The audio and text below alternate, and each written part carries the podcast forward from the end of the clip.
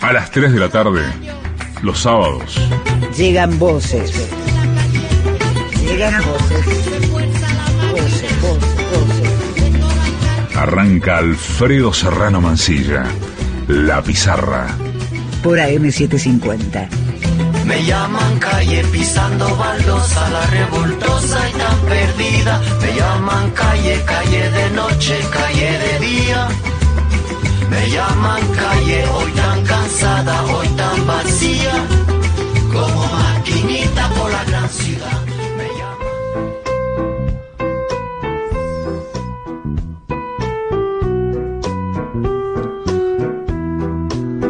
Ayer a la tarde, tarde-noche, yo estaba así como un poco gripoide, todavía tengo un poco de, no sé si, a ver si se dice gripa, gripe, ya me voy a meter en el primer quilombo antes de iniciar.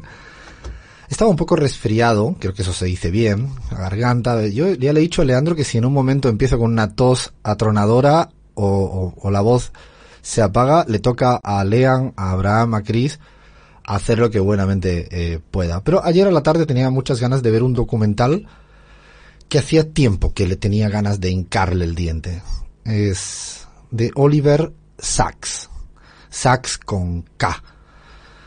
Desde ya recomiendo que, esta tardecita sábado, mañana domingo, a los que estén de feriado o en cualquier momento se pongan a, a echarle una mirada. Agarren pañuelo, a pañuelo porque yo además soy infalible. Yo dije, no voy a llorar en el documental. No, al final acabé llorando como así. ¿Y, y por qué quería reflexionar un poco sobre eh, Oliver Sacks y la vida?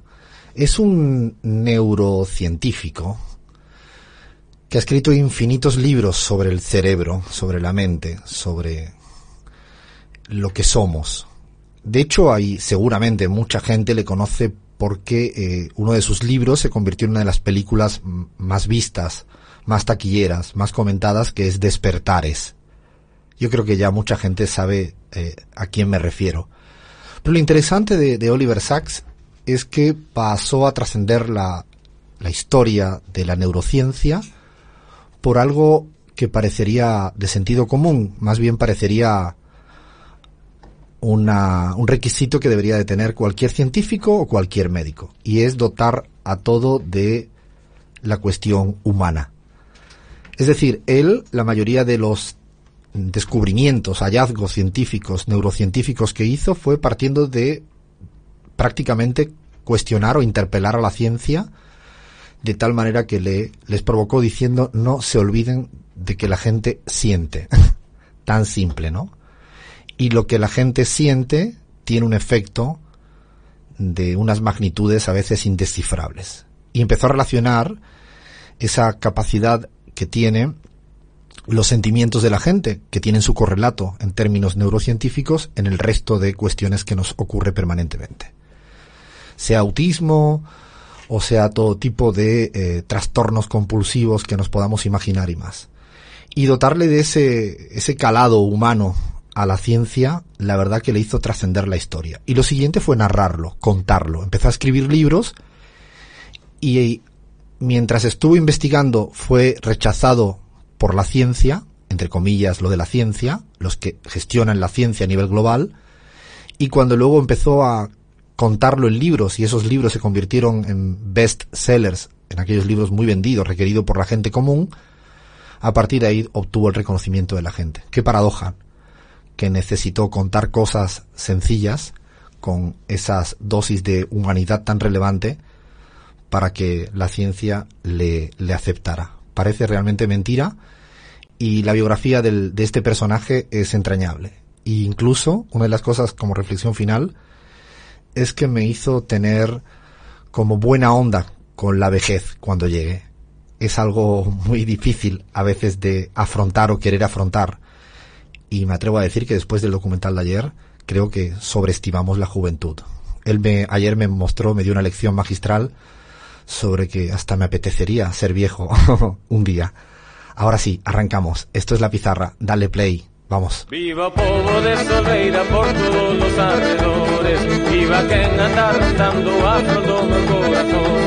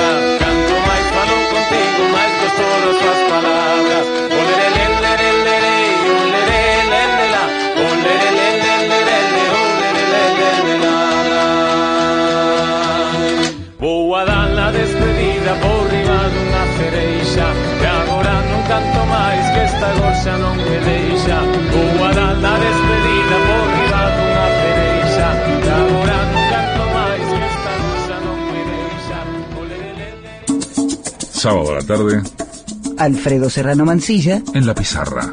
Una paleta de colores, una sonoridad múltiple. por AM750. Somos Una señal.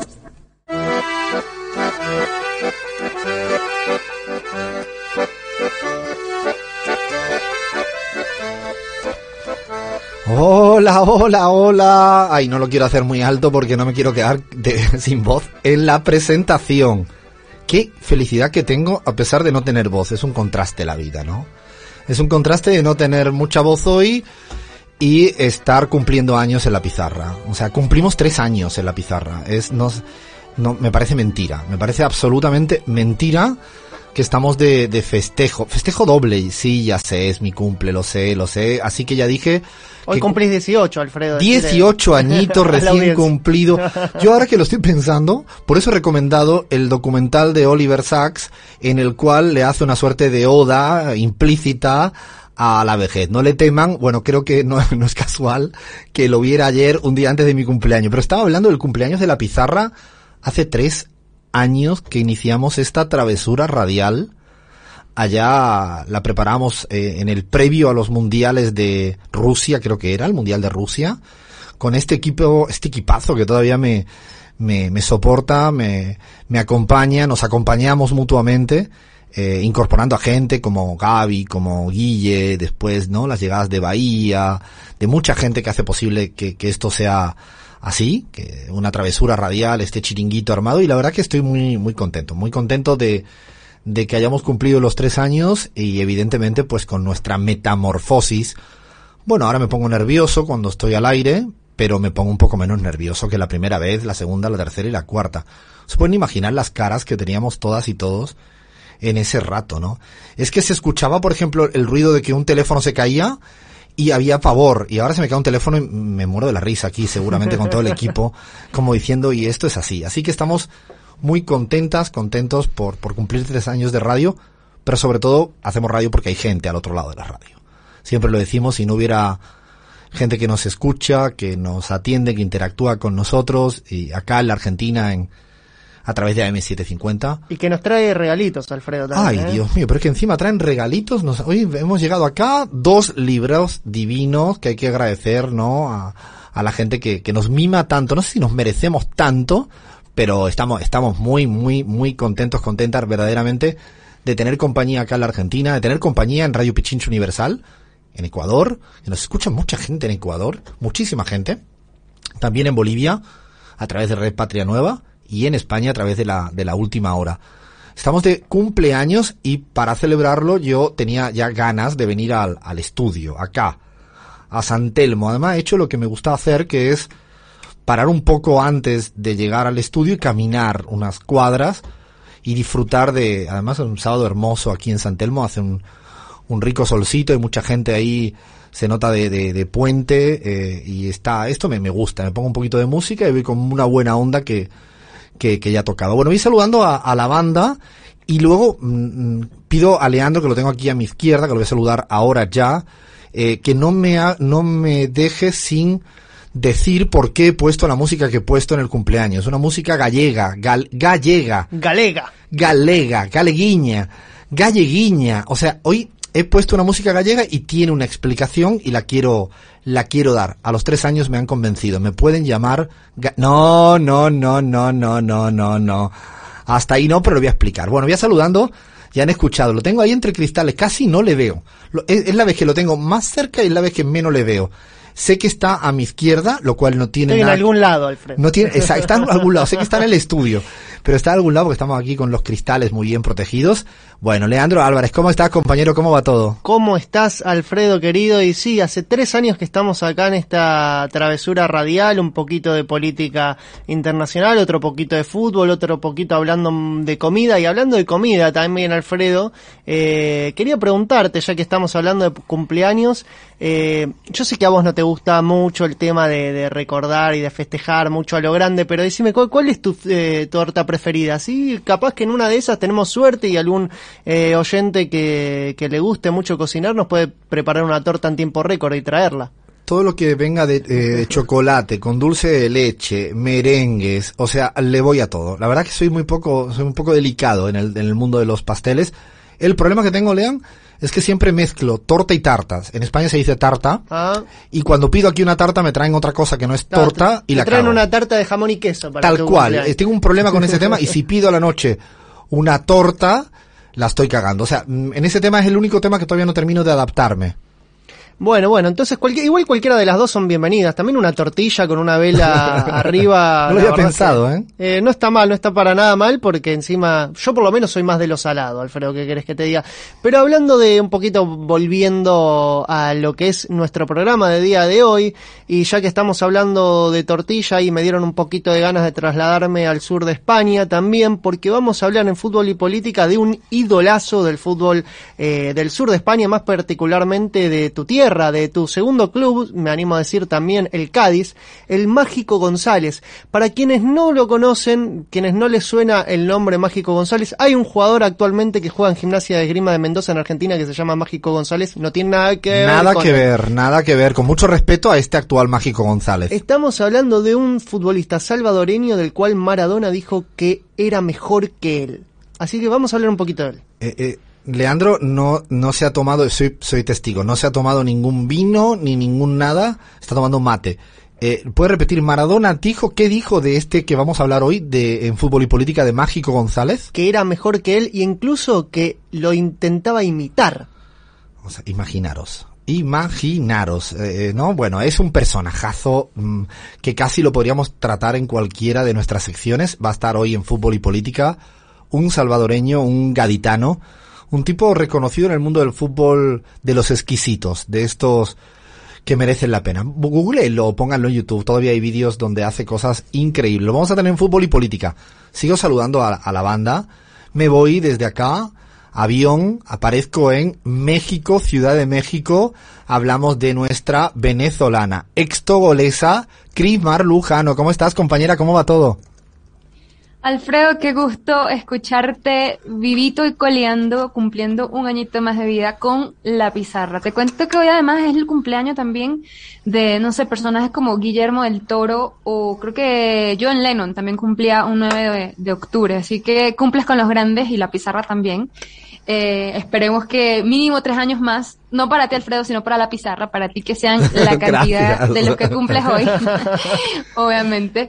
Eh, y, y pues, eh, además de estar muy contenta de continuar en este barco, en esta travesura desde el inicio, pues eh, emocionada con, con el contenido que preparamos semana a semana, con mucho, con mucha rigurosidad.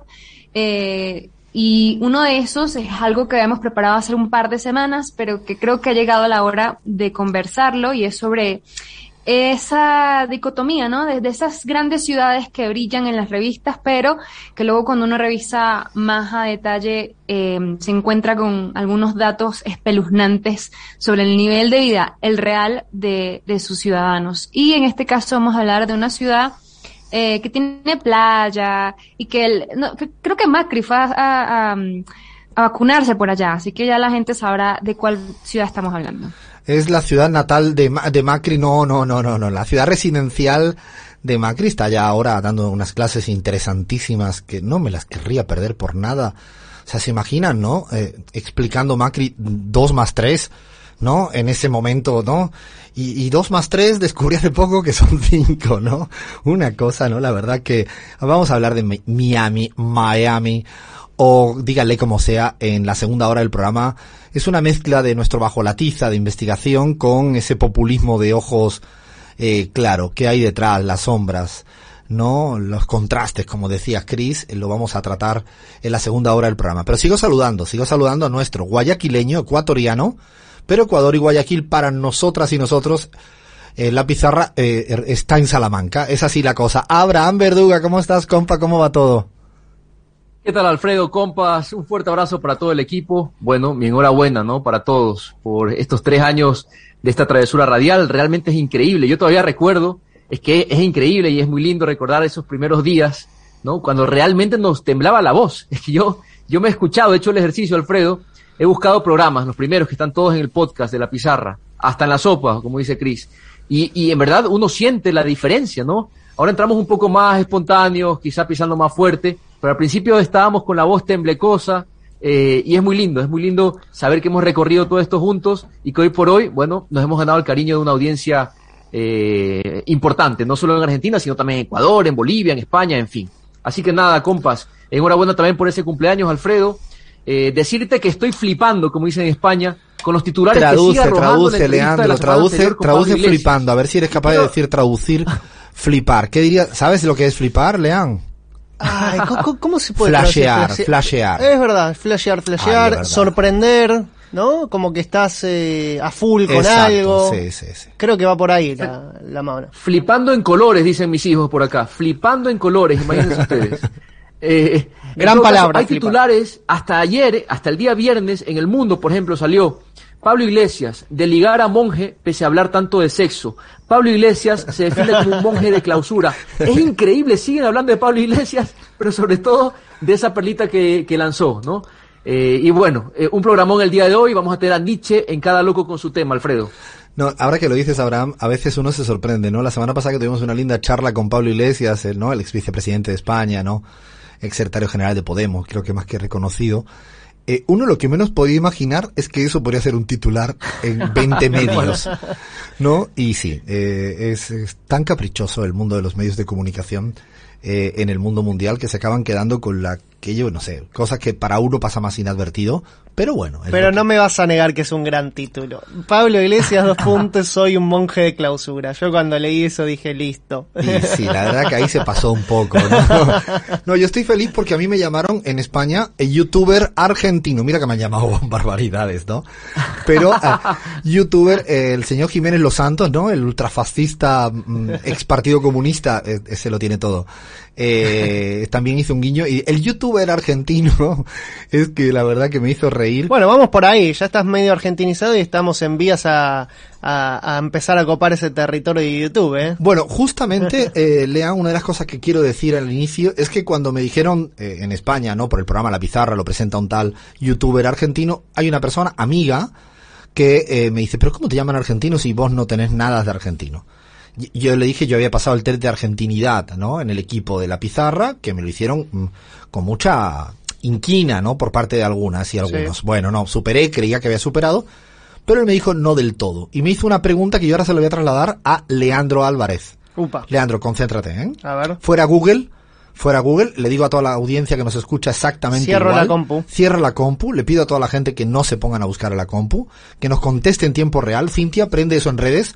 A ver, ¿quién dijo la frase? No me contestes, ¿eh? Todavía.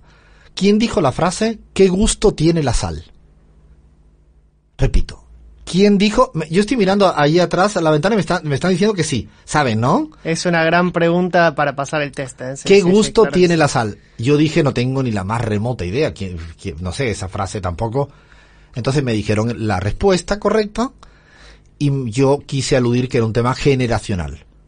Diga, no, pero eso es de tu generación. Hablo de Pedro Brieger, que fue el que me hizo esto. Digo, tú que tienes 125 años, bueno, estás en otra onda. Leandro Álvarez, ¿tú sabes bien quién dijo esta frase? Sí, sí, cómo no lo voy a saber, Alfredo. Pero también invito a nuestros queridos oyentes a que participen y que te ayuden un poco a, a, a poder definir quién es eh, esa persona que dijo esa frase, un, un ícono de, de- de Argentina, ¿no? De la cultura popular argentina. 11 39 22 40 98. Nos dejan su mensajito de WhatsApp. Y también, también obviamente los invitamos a, dejar, a que nos dejen un saludito, algún recuerdo que tengan de estos tres años de la pizarra, que se acuerden alguna anécdota, algún momento en especial. ¿Qué te parece? Me parece bien. Yo le pido a la audiencia que si lo sabes se equivoque. Porque me dejarían verdaderamente a mí, pero así absolutamente descubierto mi desconocimiento. O sea, yo pido que haya una gran mayoría que se equivoque. No puede ser que todo el mundo sepa y pongan la edad de la respuesta. Yo tengo 20 años y digo tal nombre. Porque tú te lo sabes seguro, Lean. ¿Estás convencido que sí? Por favor, Alfredo, claro que sí. Y, y igual eso habla también un poco de eh, mi envejecimiento prematuro, quizás. Ah, bueno, ¿no? bueno, bueno, bueno. Está bien, está bien. Vamos a ver si Al final del programa lo decimos, que seguramente todo el mundo lo sabe, menos yo, que era el, único boludo, no argentino, que no tenía ni idea. Y para cerrar la presentación, ahora estamos buscando a Gaby, que no la encontramos, no sé dónde que Yo sé dónde andará Gaby, pero lo voy a decir más tardecito. Pero sí puse música a gallega al principio, porque un buen- otro buen amigo, Atilio Borón, me lleva diciendo casi todas las semanas, Alfredo, pero ¿qué te pasa con los gallegos? ¿Qué te han hecho? No, no, no, no puede ser. Son gente buena. Hay gallegos y gallegas ilustres. Me mandó un documento en Word. Acá lo tengo delante mía que me puso los gallegos ilustres. No, no, nombres de todo tipo. Y es cierto, desde Pablo Iglesias, no, no, no, Pablo Iglesias Turrión, no, eh, no sé, Camilo José Cela, eh, yo qué sé, hay nombres así de todo tipo, más con Emilia Pardo Bazán, eh, Rosalía de Castro, poetisa, no hay duda. Incluso me dijo, pero es que hasta el abuelo de Cristina Fernández de Kirchner nació en un pueblo gallego, Alfredo. No puede ser que tú le pongas ahí todas las trabas. Bueno, homenaje a Galicia, amo esa tierra galega, por eso queríamos poner música ga- gallega. Y bueno, eh, esto no significa que yo deje de ser andaluz para ser gallego. Sigo siendo andaluz, pero un besazo a todas y todos los que se sienten o tienen predilección por Galicia y los gallegos, sea acá o donde fuere. Todo listo, yo creo que está todo listo para hincar el diente al análisis de política internacional. Vamos con la pizarra. Seguimos en la pizarra. La pizarra. Con Alfredo Serrano Mancilla. No, porque es Mancilla. Alfredo Serrano Mancilla. Así te sientes como en casa.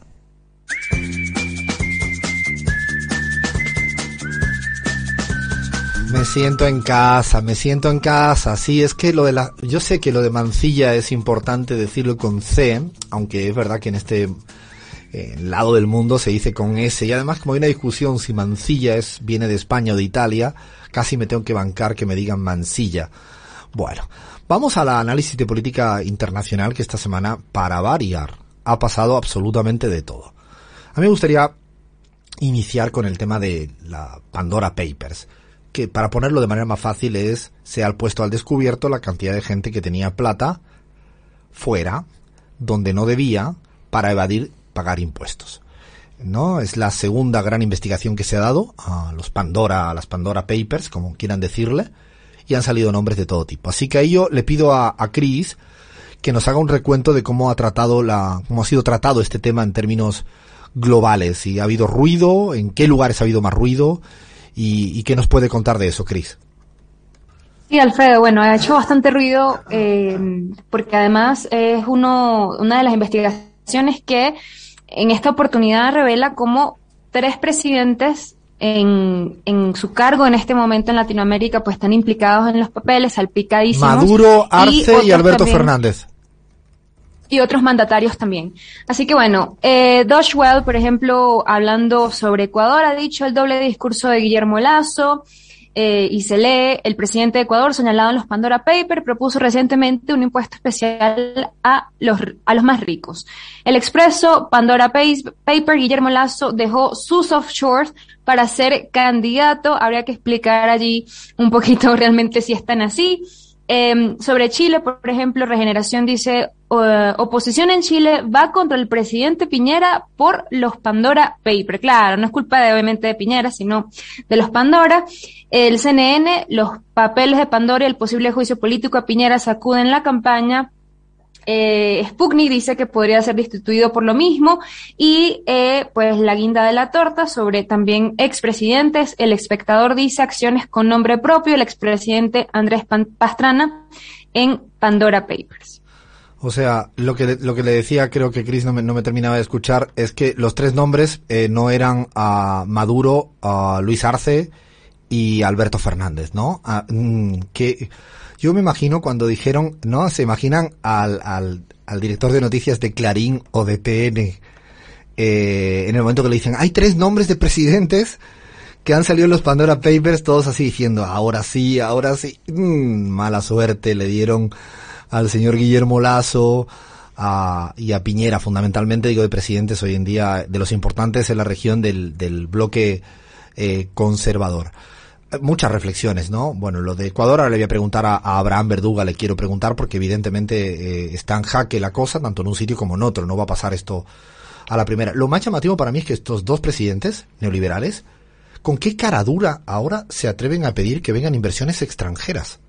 Ya no hablo de un tema ético, eh, ético ni legal, casi táctico. O sea, y, y ahora con qué pinche cara dura se ponen a pedirles a los inversores extranjeros que traigan la plata si ellos son los primeros que sacan la plata. O sea, mm, bueno, es difícil. Digo porque ellos utilizan un término que es el de expectativas. ¿Y qué expectativa crea si tú en tu casa no tienes tu propia plata y te la llevas afuera? Luego está el tema de la ilegalidad y el tema de la, de la ética, ¿no? Yo creo que hay mucho que, que discutir, lo, que, lo cual pone un poco al descubierto la hipocresía ¿no? De, del mundo neoliberal respecto al tema de la evasión de impuestos, porque en el 2008, en la cumbre G20, ya el señor Sarkozy lo planteó. Y no sé, 13 años después seguimos debatiendo esto. La OCDE ayer planteó que, que esto, que iban a, a, establecer un impuesto mínimo, no mínimo, el impuesto del 15% a las multinacionales. Y bueno, yo mi pregunta es, ¿se hará o no se hará? Y entre todos los lugares donde ha salpicado y mucho, eh, yo quiero escuchar a, Abraham Verduga de cómo esto ha tenido su correlato en el, en el Ecuador, porque el señor Lazo le ha echado la culpa a Rafael Correa también de tener la plata afuera. No sé, eh, Abraham, cómo viene la mano en el, en el Ecuador, si esto ha salpicado mucho o no. Todo depende de qué prensa estés leyendo, Alfredo, ¿no? La prensa local definitivamente está buscando, digamos, eh, quitarle plomo, ¿no? Al, al asunto. Lo contrario ocurre con la prensa internacional, que no, ha, no se ha guardado titulares eh, por demás bochornosos, ¿no? Para, para cualquier ecuatoriano, eh, al ver a su país en el ojo del huracán por un tema eh, tan, tan, tan delicado, ¿no? Como es retirar dineros a paraísos fiscales.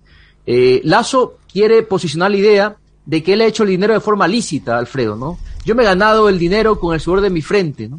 Pero lo que no está diciendo es que él ha contravenido la ley, una ley que fue aprobada, dicho sea de paso, por consulta popular, que prohíbe simplemente que los funcionarios públicos tengan cuentas en paraísos fiscales, ¿no? Eh, como tú dices, es el cinismo absoluto, ¿no? Un presidente que se llena la boca hablando de las inversiones extranjeras, más Ecuador en el mundo, más mundo en Ecuador, es la, es la, el es la campaña electoral, pero el señor retira sus dineros a paraísos fiscales, ¿no? Ojalá le llegara los talones a los migrantes, Alfredo, que en la crisis bancaria del 98, ¿no? cuando gobernaba gente muy, muy parecida a la casta que gobierna hoy Ecuador, esos migrantes salieron del país vomitados por su patria y mandaron remesas al país. Este señor esas remesas las está llevando afuera, ¿no? Qué, qué gran contradicción. En todo caso, decirte, Alfredo, que Lazo está pendiendo de un hilo, de un hilo. Eh, la situación no es, no es baladí. Eh, estamos hablando de perjurio, estamos hablando de evasión fiscal, que es un delito. Y bueno, el tema ético ya sería casi que anecdótico, ¿no? En, en, un país donde se ha perdido completamente la noción de la ética política, Alfredo. Es la primera, ¿no? La primera importante. Digo, la primera importante en una gestión que recién empieza y que, de hecho, el propio presidente de la CONAI, Leonidas Iza, con quien tuvo reunión este lunes, ya planteó que no hubo acuerdo en ninguno de los, de los ejes centrales, porque, claro, uno quiere proteger a la ciudadanía y el presidente quiere atacar a la ciudadanía con aumento de los precios de los combustibles, con una política de flexibilización laboral ya conocida por todas y todos del, procedente del FMI, pero ahora le llega esto que realmente tiene un doble eje. Primero, falta de credibilidad y legitimidad, que es muy importante. Cuando se erosiona el contrato de, la, de confianza, eh, es el punto de partida de siempre de muchas dificultades políticas y creo que esto recién empieza. Insisto, no es un tema baladí y creo que en algún momento seguiremos hablando del tema evasión, del tema ilusión, porque sí llama la atención lo, lo cuán, cuán hipócrita es el, el, establecimiento mundial respecto a este tema. Nos vamos para la Argentina, donde curiosamente se ha debatido bastante poco de los Pandora Papers, eh, si no hay otros ejes por ahí centrales. Te pido, Chris, que hagas un, un resumen, un recuento de los temas más fundamentales que, que viene tratándose la política interna argentina. Sí, Alfredo, bueno, el más fundamental, lo comentabas tú más o menos al inicio. Perfil, Mauricio Macri, profesor, dará clases en una universidad de Estados Unidos. Cristina Fernández de Kirchner, vicepresidenta argentina, pues de hecho reaccionó y eh, comentó que la verdad no sé si reírme por lo de Macri dando clases eh, o llorar por la burla, la burla de la justicia. Hay otros temas, tema dólares, F, agencia eh, española, dice el precio del dólar en el mercado informal de Argentina toca su máximo en el año sobre el sobreseimiento de Cristina Fernández de Kirchner. También hay titulares, Clarín, duras definiciones tras el sobreseimiento de Cristina Kirchner por el pacto con Irán. Festejan los culpables, lo ponen entre comillas. Infobae, Cristina Kirchner logró su sobreseimiento en la causa del memorándum con Irán a través de una decisión inédita en los tribunales y para allá pues eh, la guinda de la torta también el en la campaña de Economist, Milley, un libertario que surgió ante el fracaso del peronismo y la oposición dispuesto a aliarse.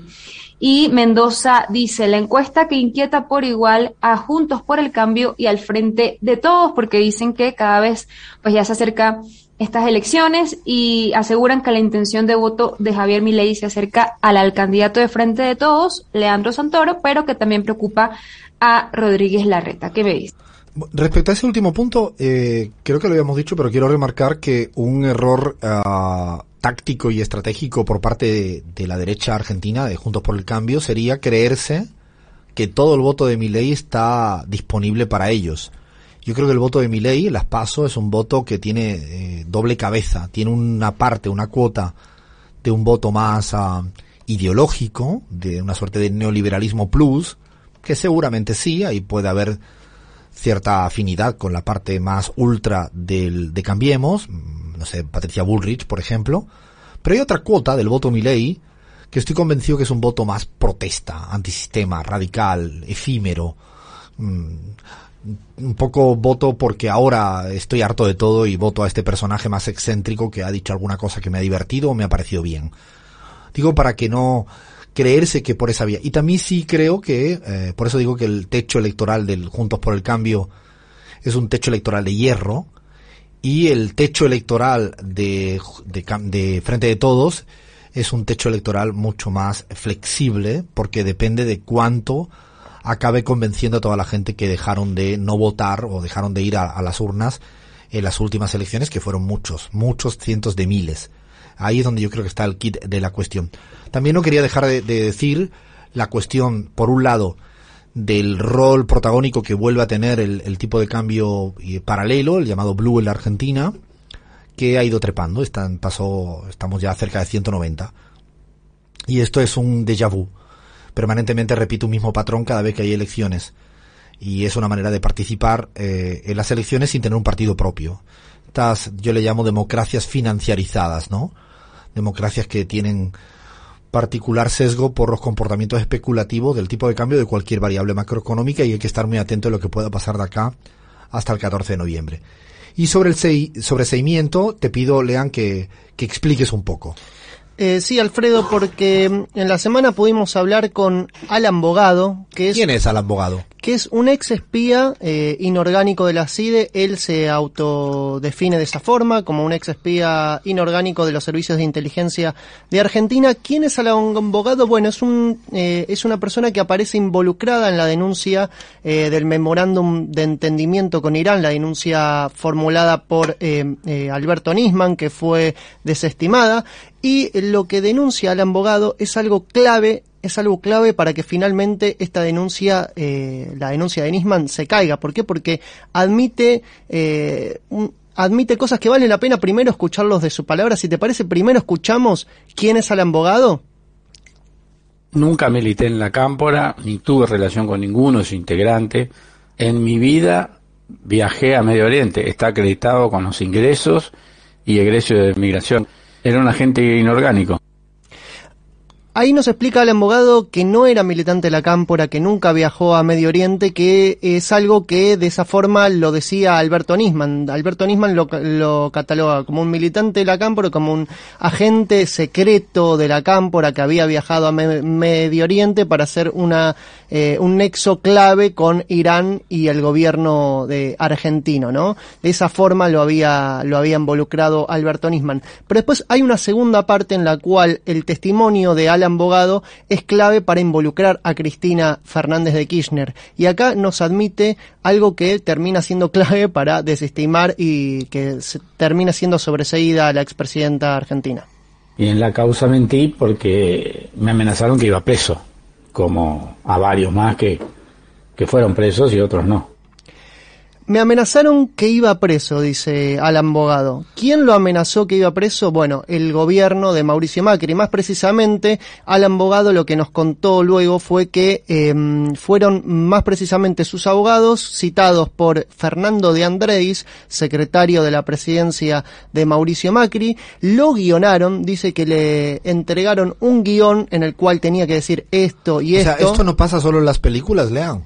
No pasa solo en las películas, pasa también en la vida real y en Argentina en particular, y que con ese guion fue a declarar eh, frente al ex juez eh, actualmente fallecido, Claudio Bonadío, que fue quien había llevado adelante la, investigación de esta causa del, del memorándum de entendimiento con Irán. Y algo también que subraya Alan Bogado, que creo que vale la pena contarlo, es que dice, esta es una forma, eh, una forma de acción muy propia del gobierno de Macri, ¿no? Porque dice como otros, dice. Y bueno, y eso también tiene que ver un poco, lo podemos vincular con la causa cuadernos. ¿Cuántos eh, testigos eh, fueron apretados por parte de ciertos sectores del- de la mesa judicial de Mauricio Macri para eh, hacer, llevar adelante testimonios falsos, ¿no? Que involucren a funcionarios de gobierno y que finalmente sea siempre el sector de la política quien eh, termina pagando eh, y yendo a la cárcel, eh, cumpliendo sus condenas,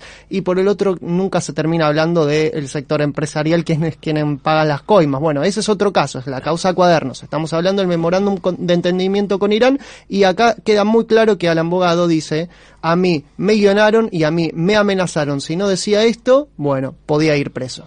Es, es notorio, definitivo el, el testimonio ¿no? de Alan Bogado, que entiendo que es un testimonio que nos dio a nosotros específicamente, ¿no? Exactamente, Eh, sí. Lean, o sea, es un, eh, lo, lo llamamos para, para que nos dijera, nos contara exactamente primero si tenía algún tipo de vínculo y después por qué eh, eh, mintió y cómo esa mentira dio lugar a, todo, esa y otras mentiras dio lugar a todo esto. A mí lo que me llamaba más la atención después del sobreseimiento es fundamentalmente, primero es el segundo sobreseimiento, ¿no? Que se ha dado en, en corto periodo de tiempo de, de, de la vicepresidenta Cristina Fernández de Kirchner. Eh, el primero fue por el tema del, del, del dólar futuro, o sea, por tomar decisiones de política, ¿no? Eh, pública, lo cual es una locura que esto pueda ser juzgado. Y yo lo que me, me hacía reír por no llorar, lo que leía, lo que veía de, de Infobae, ayer relatado en muchos medios eh, opositores a este, a este gobierno, y era como que eh, siguen eh, esperanzados en que en el resto de causas pueda ocurrir algo. Es como, bueno, estas dos nos ha fallado, a ver si ca- cae la primera. Claro, yo creo que hay una una lógica, ¿no? De, de acudir a la justicia para precisamente generar, ¿no? Um, ese ruido que llevan a intentando sostener y en detrimento de la, de actual vicepresidenta durante hace hace mucho tiempo. Bueno, esta es una segunda que ha tenido además unos efectos eh, dañinos. Me acuerdo del ex canciller Timerman, ¿no? Eh, que lo padeció en primera persona y son es doloroso. Yo creo que este tipo de cuestiones te alegras de que ocurra eh, el sobreseimiento, pero hay una parte que queda todavía como de dolor, ¿no? Porque ocasionó mucho daño en el, el- en el tanto tiempo, sobre todo porque se dijeron barbaridades. Alfredo, y sobre todo si comparamos que esta misma semana Mauricio Macri, expresidente argentino, fue citado a declarar en la causa por espionaje a las víctimas del hundimiento del submarino Aran San Juan y no acudió. La noche anterior se fue a cenar con sus amigos, entre ellos el exministro de Economía Nicolás Dujovne. Y, ahí tenemos la comparación. Héctor Timerman sufriendo, eh, padeciendo un cáncer terminal, yendo a declarar, siendo citado a indagatoria y Mauricio Macri disfrutando la buena vida en Miami. Sí, la verdad que, que no, cuando un republicano, no, no, no hay una frase aquí que es como dime de lo que presume y te diré de lo que careces, lean algo así, el dicho ese se entiende. Se entiende, se entiende, sí. Eh, porque todo esto que ja- se jactan y presumen del republicanismo y de soy republicano, claro, un, un republicanismo muy, muy sesgado, porque ahora estos mismos republicanos son los que están criticando esta sentencia judicial. Es decir, ahora no hay respeto por el dictamen judicial, un doble rasero que habla mucho. Por cierto, ya hay que decir que empezó oficialmente la campaña electoral en la Argentina, se, se nota, se va notando que va creciendo la, la tensión, la discusión, el, el debate, evidentemente mm, todo está mal, eh, digo todo lo que hace el gobierno, eh, todo está mal. Siento un poco de, miedo, si lo tengo que decir de manera honesta, siento un poco de, de, tembleque, de cierto miedo, de, de pánico a, a que haya una remontada. Siento un poco, lo siento verdaderamente con el tono de la mayoría de los eh, interlocutores, interlocutoras, portavoces del, del- de la plataforma Juntos por el Cambio en, en todos sus sentidos, ¿no? Anticipando un tema de fraude electoral, lo cual otra vez vuelve a, a decir mucho de la falta de republicanismo por poco respeto con la institucionalidad del Estado, eh, porque no ha pasado nada par- como para decir eso. Y también respecto a casi todo, ¿no? Le- no sé, me sorprendió, no sé si le han viste lo que pasó el domingo pasado de la reunión de Alberto Fernández con Elegante, ¿no? Ha salido crítica por todas partes, ¿no? Sí.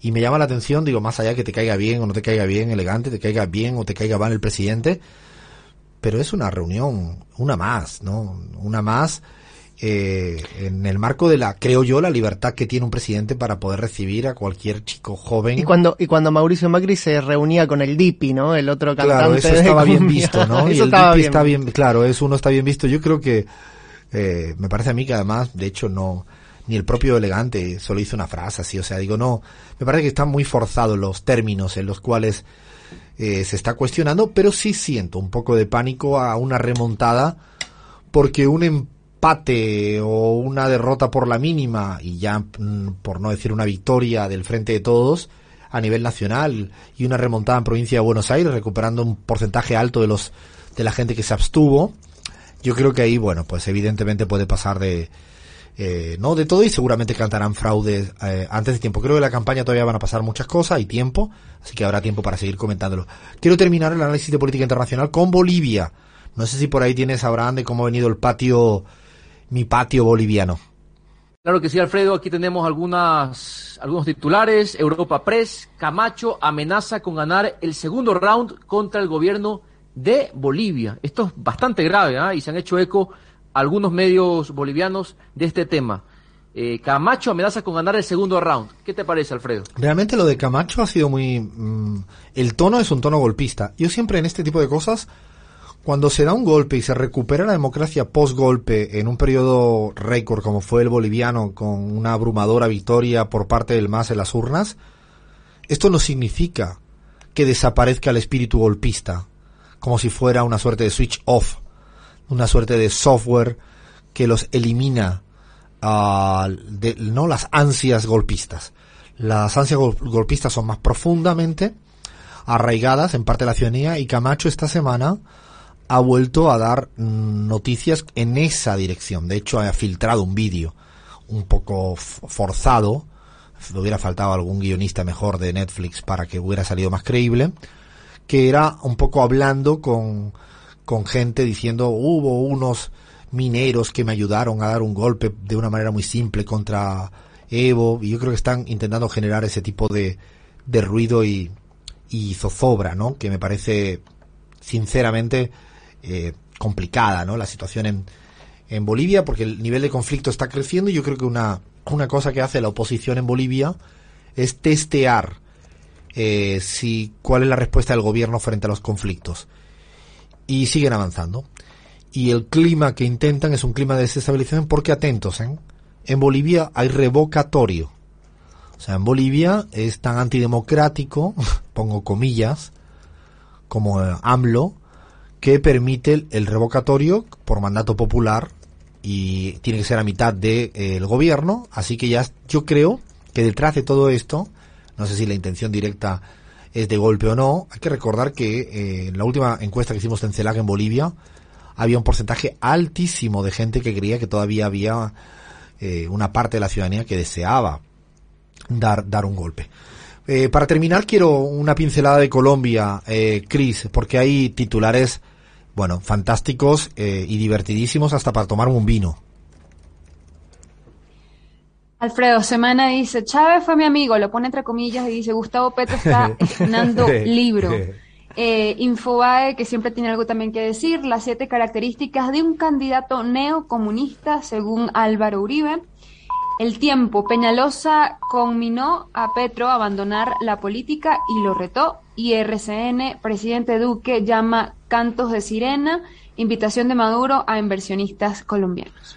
Yo creo que Semana se puso muy nervioso eh, porque en el día del jueves, creo que fue, eh, no sé si lo vieron, las filas, no sé, kilométricas que había para a- hacer firmar a- al senador y candidato presidencial Gustavo Petro su nuevo libro que acaba de salir ahora publicado por Planeta. Acaba de sacar un libro que ya se ha terminado la primera edición en, en nada, en un tiempo absolutamente récord, y las filas kilométricas de gente normal y común eh, que estaban ahí esperando su momento para la firma y una fotografía con el candidato presidencial, ah, bueno, de alguna manera ratifica el, el rol que hoy en día tiene central en la política colombiana.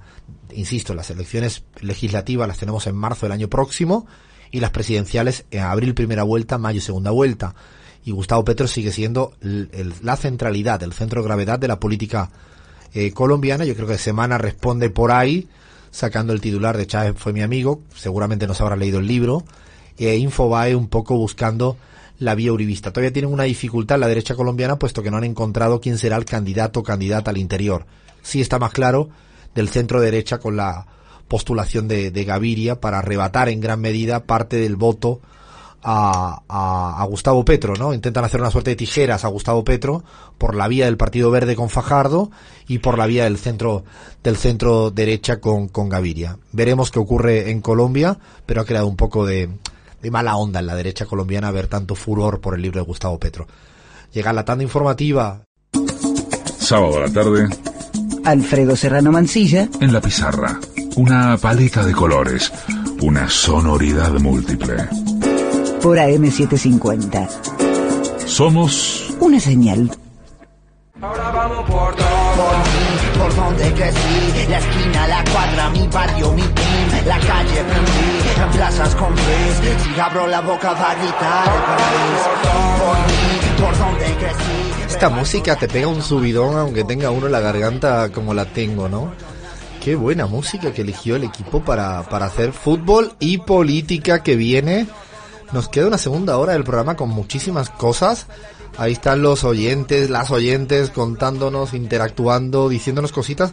Yo le mando un saludo acá a, Eva y a Luis, dos amigos que además están escuchando y me han mandado una foto diciendo, estamos escuchando acá la pizarra y cómo no, a Leila y a Luz, a Leia, siempre digo Leila, por favor, a Leia y a Luz, que además son súper divertidas, así que les mando un besito desde acá, desde esta travesura radial llamada La Pizarra. Lean, hay gente por ahí detrás que nos está escuchando y todo, más allá de mi mamá, tu familia, todo eso, ¿no? Alfredo, así es, muchos mensajitos que nos dejaron en el WhatsApp de la radio 11 39 22 40 98. Se prendieron mucho con la consigna de eh, adivinar quién es la persona que dijo Ya lo saben, no me digas, qué Lean. gusto tiene la sal. ¿Querés que lo develemos o dejamos un poquito más de suspenso? ¿Ha habido mayoría que lo acertó? Yo te diría que todos la acertaron. Ah, entonces dale, Estás dale, subestimando la argentinidad de nuestros oyentes, así que que eh, ah, pero por ejemplo acá eh, Sergio Amigo dice ayudita para Alfredo el pelo del autor de qué gusto tiene la sal es antónimo del que tiene el bombonazo, nos dice nuestro amigo Sergio. Eh, básicamente tiene el pelo muy lacio, eso es lo que está diciendo, yo tengo el pelo un poquito enruladito.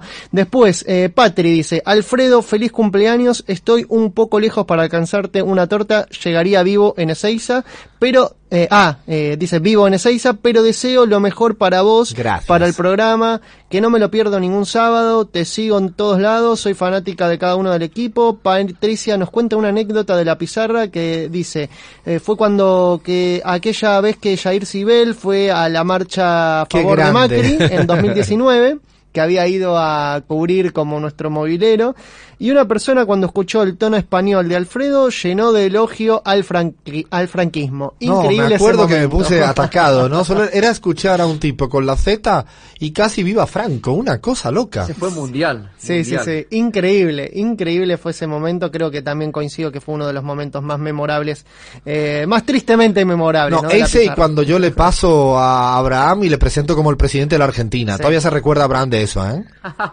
Yo creo que Abraham podría Todavía seguir en. Carrera, ¿no? Para la presidencia de Argentina desde, desde Salamanca. Digo, Macri está, eh, está liderando la oposición desde Miami, ¿por qué no Abraham desde Salamanca?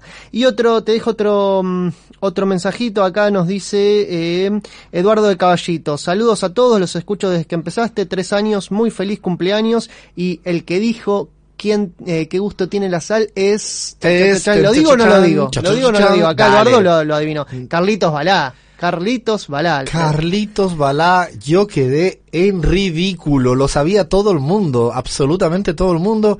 La verdad que te lo quería hacer, no te dije nada, Lean, reconoce que no dije nada, ¿no? Te, te era un poco intentar a ver si te sumabas a la causa de no saber, no, no, no, me he quedado en no, ridículo. te dejamos solo, Alfredo, te dejamos solo. Pedro me ha dejado absolutamente en ridículo. Debo seguir aprendiendo argentinidad. Así es, Alfredo. Bueno, ¿te parece si hablamos ahora del, del querido Mágico González? Por favor, te lo pido porque yo estoy deseando. Para mí fue mi ídolo, ídolo Mira. total, no, porque es un jugador que además creaba algo en la cancha, ¿no? Es, es, era como el Neymar en términos de virguería en la cancha del momento. Y además un jugador, todo lo, búsquenlo, ¿eh? Eh, no lean que lo busquen en, en Google Por porque favor, la imagen, tanto como jugador como con exjugador, parecería de todo menos precisamente eso.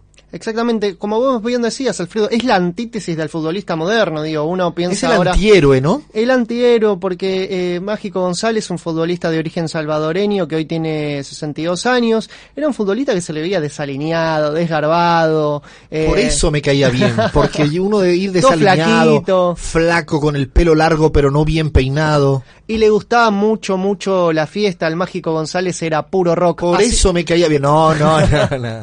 Así como tenía tanto, tanto talento, todo su amor por eh, el fútbol y su capacidad eh, para hacer dribles y, todo eso y, y gambetas, bueno, también tenía esa capacidad para salir de joda, Alfredo. Pero vamos a escuchar a Diego Armando Maradona que lo define un poquito mejor que nosotros, a ver qué representaba para él este futbolista salvadoreño Mágico González. hazañas prácticamente de, de mágico porque la verdad que mm, tuve la suerte de jugar con él con Argentino Junior con el Barcelona y después de ver los enganches que les pegaba a los, a los españoles era único porque si uno quería imitar al mágico González no podía. Nosotros queríamos, queríamos en el entrenamiento, viste el gol que hizo el mágico, viste el enganche que hizo el mágico, y que lo queríamos tirar, queríamos tirar el enganche y casi nos desgarramos todo. Así decía, queríamos tirar un drible como, como el Mágico González y nos terminábamos desgarrando todos. Es Diego Armando Maradona. Eso, lean, es para prestarle atención. Maradona diciendo que le, le costaba hacer lo que hacía el mágico González, ¿no? Pero vamos desde el principio, Alfredo. ¿Cómo fue que Maradona descubrió a este talentoso jugador salvadoreño? Bueno, resulta corría el año 1982 y una tal selección del Salvador clasificaba clasificaba para el Mundial de España 82 de la mano del Mágico González, algo que, a ver, eh, eh, El Salvador no tiene una gran tradición de fútbol y, menos aún en la historia de los mundiales, pero fue así como eh, a, pa- a partir de ese Mundial el Mágico González entró en la televisión de todo el mundo y, y muchos eh, em, cazatalentos europeos pudieron, pudieron encontrar en este salvadoreño una, una mina de oro, ¿no? De talento, sobre todo. Y muchos, fu- eh, eh, muchos clubes de la elite de Europa posaron sus ojos sobre el mágico, entre ellos equipos como Fiorentina, Atlético Madrid, Sampdoria, el PSG, el PSG, el Paris Saint Germain, que hoy tiene a eh, Messi, Mbappé, Neymar en sus líneas, había posado sus ojos sobre el mágico González. Pero adivina por Yo quién no sabía, yo no sabía, Lean, ahora que te estaba escuchando, no sabía que le habían querido tantos clubes de esa envergadura europea. Así es, Alfredo, porque mm, esos clubes están en, en el top de la, del fútbol europeo, pero el Mágico también recibió una oferta de un humilde club de España, más precisamente el club de España, estábamos hablando del Cádiz. Y adivina por quién se decantó entre el Cádiz y las luces de la Sampdoria o el PSG. Entre París y el Cádiz, ¿vos qué elegís, Alfredo? Está clarísimo, pero es que tú te crees que uno puede tener una persona con criterio. Él dijo, ¿dónde yo voy a vivir bien? Él aplicó el suma camaña, el suma causa y dijo, ¿y yo y dónde voy a vivir bien? No sé si más plata, pero bien, y dice, yo me voy para Cádiz, me voy para Cádiz. ¿Y qué fue A lo que dijo el... Exactamente, ¿qué fue lo que dijo el mágico? ¿Qué voy a hacer en París? Es una ciudad muy grande y no conozco el idioma, fue su reflexión. Y así fue como aceptó la oferta de un millón trescientos mil dólares por, eh, por el Cádiz y se fue a jugar ahí y ahí es ahí donde Maradona lo descubrió, donde lo pudo observar, pudo ver todo su talento. Hay que recordar, Lean, que el Cádiz estaba en primera división, ¿eh? O sea, la Exactamente, primera, sí. digo, el Cádiz ha tenido etapas donde era un equipo, no diría de puntero, no lo era, pero sí estaba un, un- un equipo reconocido en primera en primera división como el Sporting de Gijón, o sea, quizá era otra época donde el Cádiz podría ser como el Villarreal, no tanto, pero sí tenía un hueco en primera división. Ese, ese primer gesto rebelde de, de rechazar el PSG y irse a un club humilde de, Europa como el Cádiz, eh, fue uno de sus grandes gestos eh, que hablan un poco de él, de su sistema incluso de valores, de un- una persona muy pero muy humilde, el Mágico González, pese a ser un eh, enorme jugador de fútbol. Y decías, eh, en 1983 el Cádiz estaba en primer, eh, eh, el Mágico González hace ascender al Cádiz a primera división y incluso lo llegó eh, a llevar al tercer lugar a partir de sus 14 goles. Uno de ellos, uno de esos goles se lo hizo nada más y nada menos que al Barcelona tras un una- golazo. Exactamente, tras una corrida de mitad de campo, yo eh, los invito a ver ese video en el cual elude a varios rivales a lo Maradona. a Se lo parece Maradona. mucho el estilo, porque no era un juego, bueno, quizás más lento que, que el Diego, pero con esa misma técnica exquisita en cada dribbling. Exactamente, Alfredo. Y así fue como definió ante la salida del, arquero y tras ese gol, obviamente el Barcelona posó sus ojos sobre él y se pudo haber formado una sociedad que de hecho se formó en una pretemporada en Estados Unidos, más precisamente en Miami. Jugaron juntos. Jugaron juntos el mágico Qué González bien y documentado Maradona. estás, Lean. Pues yo estaba, digo, voy a estar vigilantísimo hoy. Pero bien, bien, bien. Así es, Alfredo, porque eh, eh, más precisamente jugaron dos partidos juntos. Imagínate, el Diego y el Mágico González juntos en 1984 en, en el cenit de, de- de su rendimiento deportivo, tanto Maradona como el Mágico. Algo increíble. Lamentablemente no hay muchos videos para ver esa sociedad, pero hubiese sido algo hermoso poder verlos juntos. Pero ¿qué fue lo que pasó? ¿Por qué finalmente el Mágico González no pudo eh, eh, seguir su carrera en el Barcelona? ¿Qué, qué pasó ahí? ¿Qué pasó? Y acá hay dos historias, Alfredo. Una es que el hotel donde se alojaba el club mm, Blaugrana había sufrido un principio de incendio, sonaron las alarmas, la delegación eh, de Barcelona fue evacuada hacia la calle y en el momento del recuento donde estaban contando todos los jugadores, decían, bueno, acá está Maradona, acá está el, el técnico, acá está este, acá está el otro, faltaba uno. Alfredo, faltaba uno ahí. ¿Quién era el que faltaba? Pero imagínense, imagínense que era el momento probablemente más esperado de cualquier jugador, Sí, ¿no? sí. Digo, Barça, Madrid, cualquiera de los grandes, ¿no? Estaba haciendo una suerte de, de stage de pretemporada para ver si acababa siendo fichado.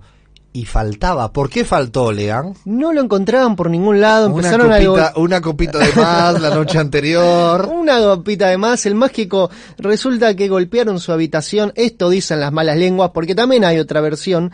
Eh, la abrió González, así en calzoncillos, detrás suyo había una, una mujer que se cubría su cuerpo desnudo eh, bajo las sábanas, y resulta que el mágico dijo, bueno, yo me voy a quedar acá, acá no pasa nada, de última este incendio se apagará solo, pero se quedó ahí en la habitación del hotel y ese dicen que fue el punto de inflexión para que el Barcelona finalmente no lo contrate. Otra versión, Alfredo, sí. Es una cuestión de prioridades, ¿eh? Prioridades, exactamente, donde él siempre priorizó el entretenimiento por encima de eh, el bienestar económico, Alfredo, hay, hay que decirlo, el Mágico González no es un futbolista, no fue un futbolista que, ha, que haya recolectado fortunas como otros futbolistas, justamente porque siempre eligió eh, un poquito ahí, prior- priorizar, ¿no? La diversión, un club que le deje ser libre, entre comillas, en lugar de un club como Barcelona que le exigía ser un deportista de alto, de alto rendimiento. La otra versión es que fue una broma de Diego, de Maradona, que había activado la alarma de incendios del hotel porque estaba aburrido, eh, porque Diego sabía que Jorge, eh, el mágico González, estaba con una chica en la habitación y quería como arruinarle la cita, ¿no? Eso es lo Ah, que dicen bueno, también. o sea, de esa tampoco, también me la creo, ¿eh? Soy capaz de creerme cualquier cosa. Serían las dos a la vez, quizás. Seguramente son las dos a la vez, pero decíamos, por último, me gustaría rescatar esto del Mágico González, que es eh, problematizar un poco acerca de su identidad como salvadoreño, ¿no? Y se le ha preguntado sobre esto, y eh, el Mágico tiene una, una visión muy... eh, que, que vale la pena destacar, porque cuando le preguntaron qué tan orgulloso de ser salvadoreño se siente usted, mucho, algo, poco o nada, dice todo eso resumido. Y dice, ¿cuál es la principal característica positiva de los salvadoreños? La bondad. Eh, y dice, ¿cuál a su juicio es la principal característica negativa? La irresponsabilidad. Eh, ¿Y qué personaje de la historia del país lo hace sentir orgulloso de ser salvadoreño? Y atente con esta respuesta, Alfredo. Los de plumas y arcos, tipo Atlacatl y los pipiles. Y eh, cuando le preguntan también cuál es eh, el, el símbolo o emblema que más identifica a, la- a los salvadoreños, la bandera con el escudo. Si tuviera que elegir una nacionalidad distinta a la salvadoreña, ¿de qué país tomaría? Dice, la del mundo que llamamos tierra. Eh, así yo creo que un poco resume también, Alfredo, este cuestionario que le hicieron en su momento a- al Mágico González, un orgullo eh, en parte de la identidad indígena bastante invisibilizada en El Salvador. ¿Por qué? Porque el Mágico González no tenía ningún reparo en, en en recibir de forma positiva ese apodo que le decían en las canchas de España como indio. Sí, soy indio y estoy orgulloso de serlo, decía el asumía, González. asumía muy bien su procedencia, ¿no? Yo creo que eso es como la manera más virtuosa que tuvo de insertarse en Europa. Y luego creo que de todo lo que dices yo le añadiría la sencillez, ¿no? La sencillez frente a la vida, ¿no? no era un ídolo, ¿eh? Estoy hablando de una persona, no solo ya en un club chico como puede ser el Cádiz de primera división, llegó a ser un ídolo en la Liga Española, que ya Ujú. sí era una liga importante a nivel global.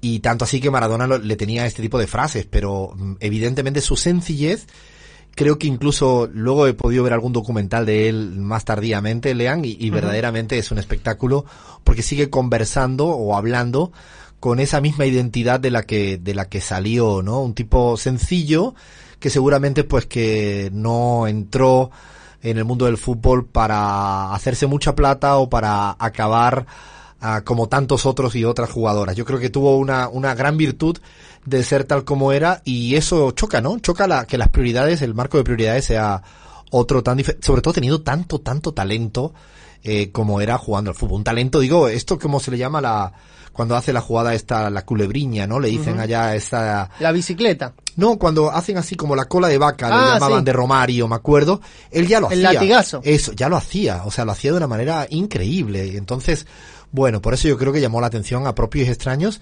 insisto, en la Liga Española, más allá de que el Cádiz era un, un club de fútbol pequeño y hay que recordar, Lean, de que Cádiz tiene la fama bien ganada de vivirse, de vivir muy bien y de vivir de manera sencilla muy bien.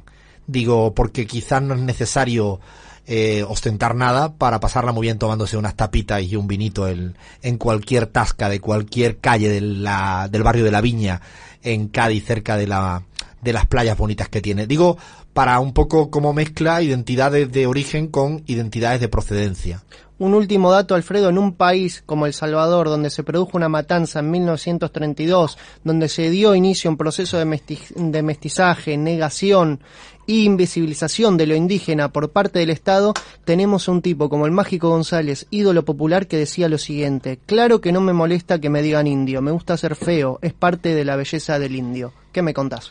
Pues dice todo, dice absolutamente todo, ¿no? Yo creo que además se volvió, entiendo, ¿no, Lean? Se volvió a El Salvador y Sí. hoy en día el estadio principal de San Salvador creo que tiene su propio su propio nombre, el de el de Mágico González. Yo recuerdo que una vez fui a El Salvador, eh, Lean, eh, y me compré la, la camiseta, la remera de la selección salvadoreña que todavía la conservo.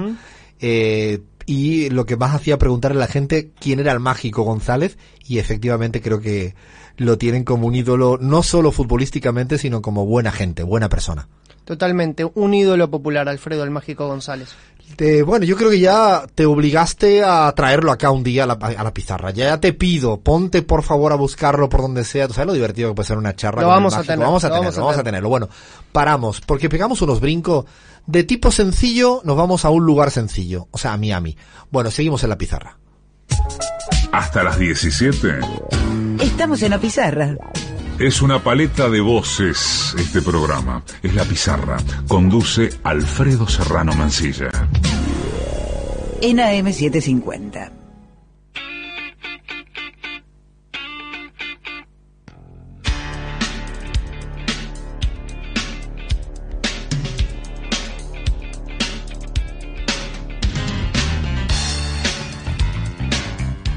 No lo quiero decir muy, muy alto, pero la garganta está aguantando un poquito. Así que me tiene que seguir ayudando el equipo, que me ayuda mucho, porque si no sería imposible hacer el, el programa de radio. Estoy tomando aquí test como nunca. Voy a ir al baño al terminar durante tres horas y media, una cantidad de agua caliente que me estoy metiendo entre eh, agua caliente sin alcohol, ¿eh? Puro jengibre, limón, miel, llevo así toda la, toda la semanita y va, va, va bancándose la, la garganta. Bueno, hablábamos de gente sencilla y nos vamos a un lugar sencillo. Nos vamos a suerte del lugar de la sencillez global, ¿no? El- si uno dice un lugar sencillo donde me quiero ir a vivir o de vacaciones, mm, a ver, está Cádiz, El Salvador y seguramente ese lugar Miami, Miami, o sea, llámenle como quieran. Eh, lo teníamos preparado hace tiempo, Chris lo había preparado de hace tiempo esto, pero es que claro, esta semanita nos vemos con Macri Miami y dijimos, viene perfecto, viene perfecto, así que, mm, a ver Chris, tú que eres una venezolana que no te fuiste a Miami, eh, a ver, a ver qué me cuentas de ese paraíso del shopping y de las vacaciones y de la gente perfecta. Te puedo contar que podrían ganar un campeonato de desigualdad, por ejemplo, ¿no? En una ciudad que se muestra en las revistas con brillitos y colores, la verdad que, que detrás de, de ese escenario la, la realidad pues no es tan brillante para la mayoría de las personas. Por ejemplo, si Miami fuera un país, tuviera una clasificación de desigualdad, ¿no? La del coeficiente eh, de Gini, que mide este indicador, pues como Panamá o como Colombia, a ese nivel. El estado de pobreza totaliza un 14.3% eh, por ciento de la población. Pero hay pobres, Chris, hay pobres. Hay pobres. ¿A qué no sabías, Alfredo? Hay pobres, aunque no se lo crean. En esto. Miami.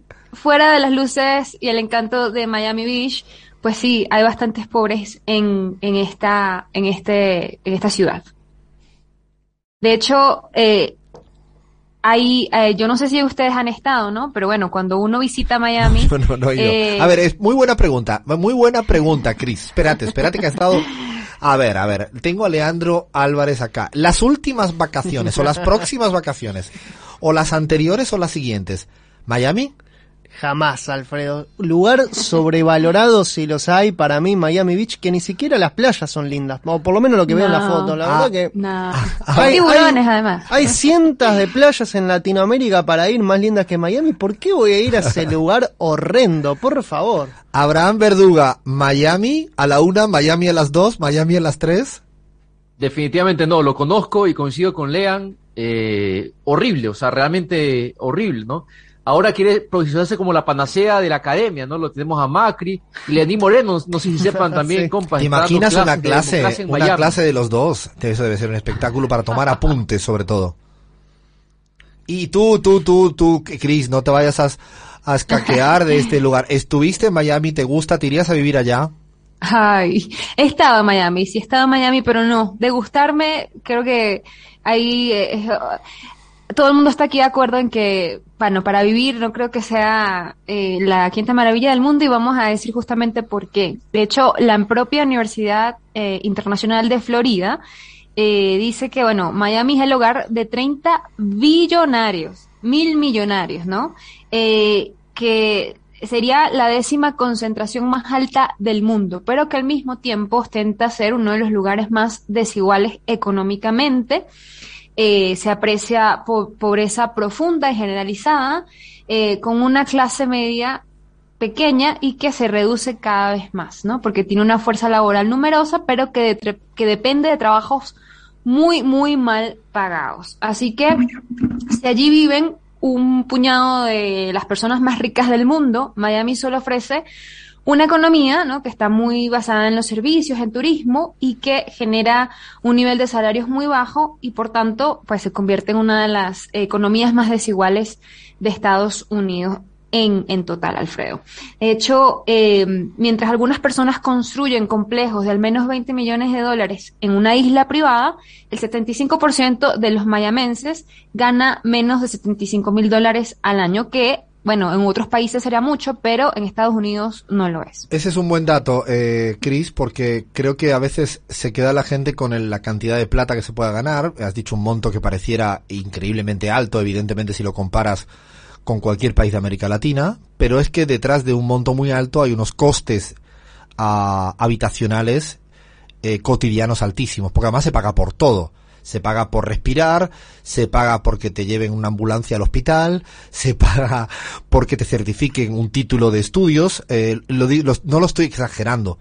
Cuando digo que se paga porque te certifiquen un título de estudios, es porque el Estado no tiene los canales para certificar cualquier título que hayas estudiado en el origen. O sea, hay un business privado, que ya sabemos, pero no voy a entrar ahora si está mercantilizado eso o no, sino a lo que quiero llegar es que pagas absolutamente por todo. Los precios de la vivienda, incluso en las zonas más empobrecidas de Miami siguen siendo altísimas, no hay apenas servicios públicos de casi nada, o sea, se paga mucho y por lo tanto un monto de 75 mil dólares al año habría que descontar la cantidad de coste que tiene eso. Hay países como Canadá que ganan infinitamente menos, pero evidentemente tienen una provisión de servicios públicos que el saldo neto, por decirlo de alguna manera, es, es mucho más rentable para, para la vida cotidiana de la gente.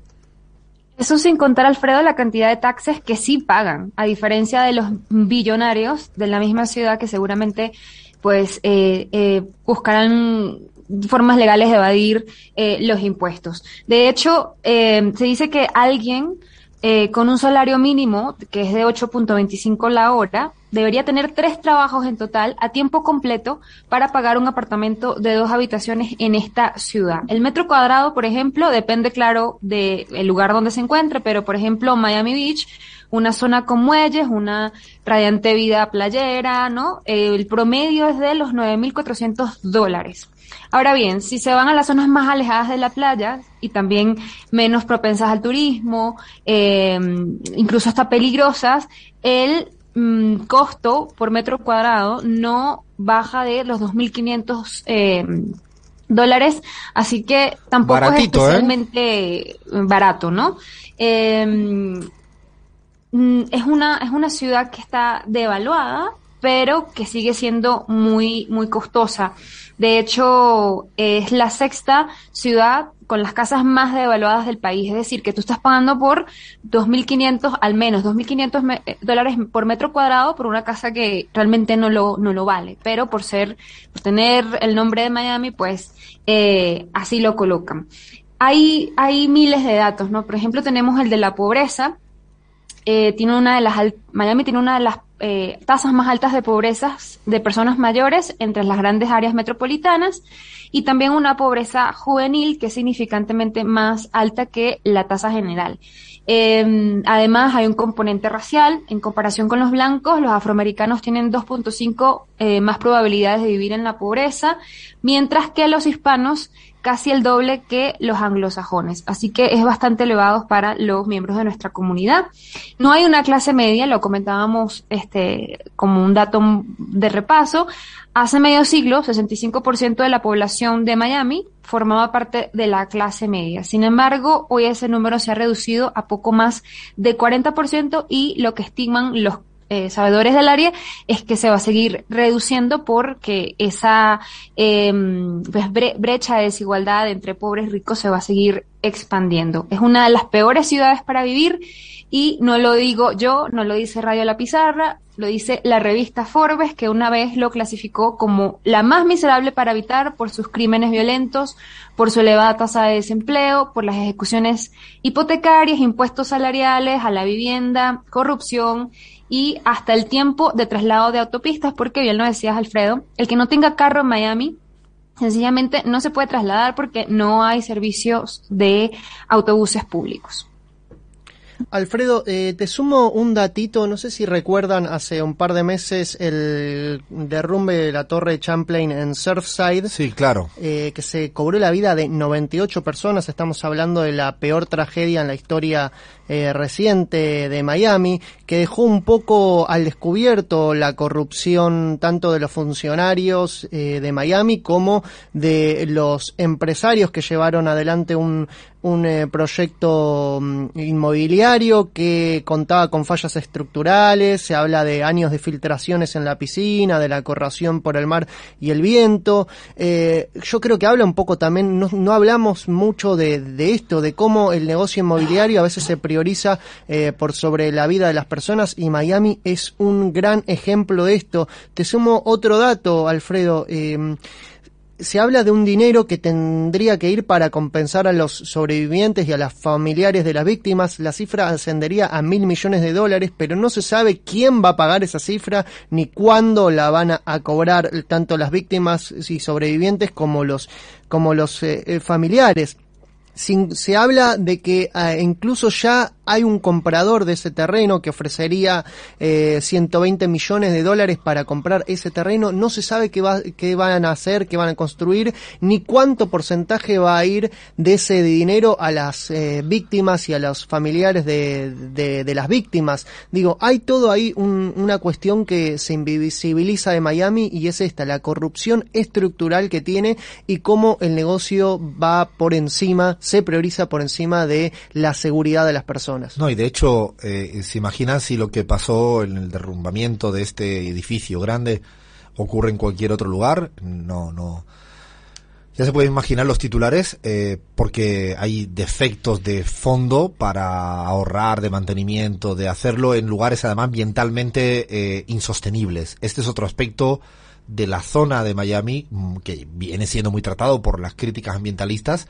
Precisamente ya no es una cuestión no solo de respeto, de no respeto, mejor dicho, a todo lo que es el hábitat natural de esa zona, sino que además eh, provoca que esté haciendo, eh, estén haciéndose edificios en un suelo que no soporta, ¿no? Porque es mucho más arenoso, porque evidentemente están construyendo ya. Son pantanos, ¿no? Y claro, están construyendo en zona pantanosa, son la mayoría de, de ellas eh, lugares artificiales y la naturaleza, como ya hemos visto, no lo soporta eh, todo. Yo además, ahora le dejo para que ponga la guinda en el pastel a Chris, de todo lo que está diciendo. Añadiría, e hice también mi investigación, añadiría algunas cosas que me han llamado la atención.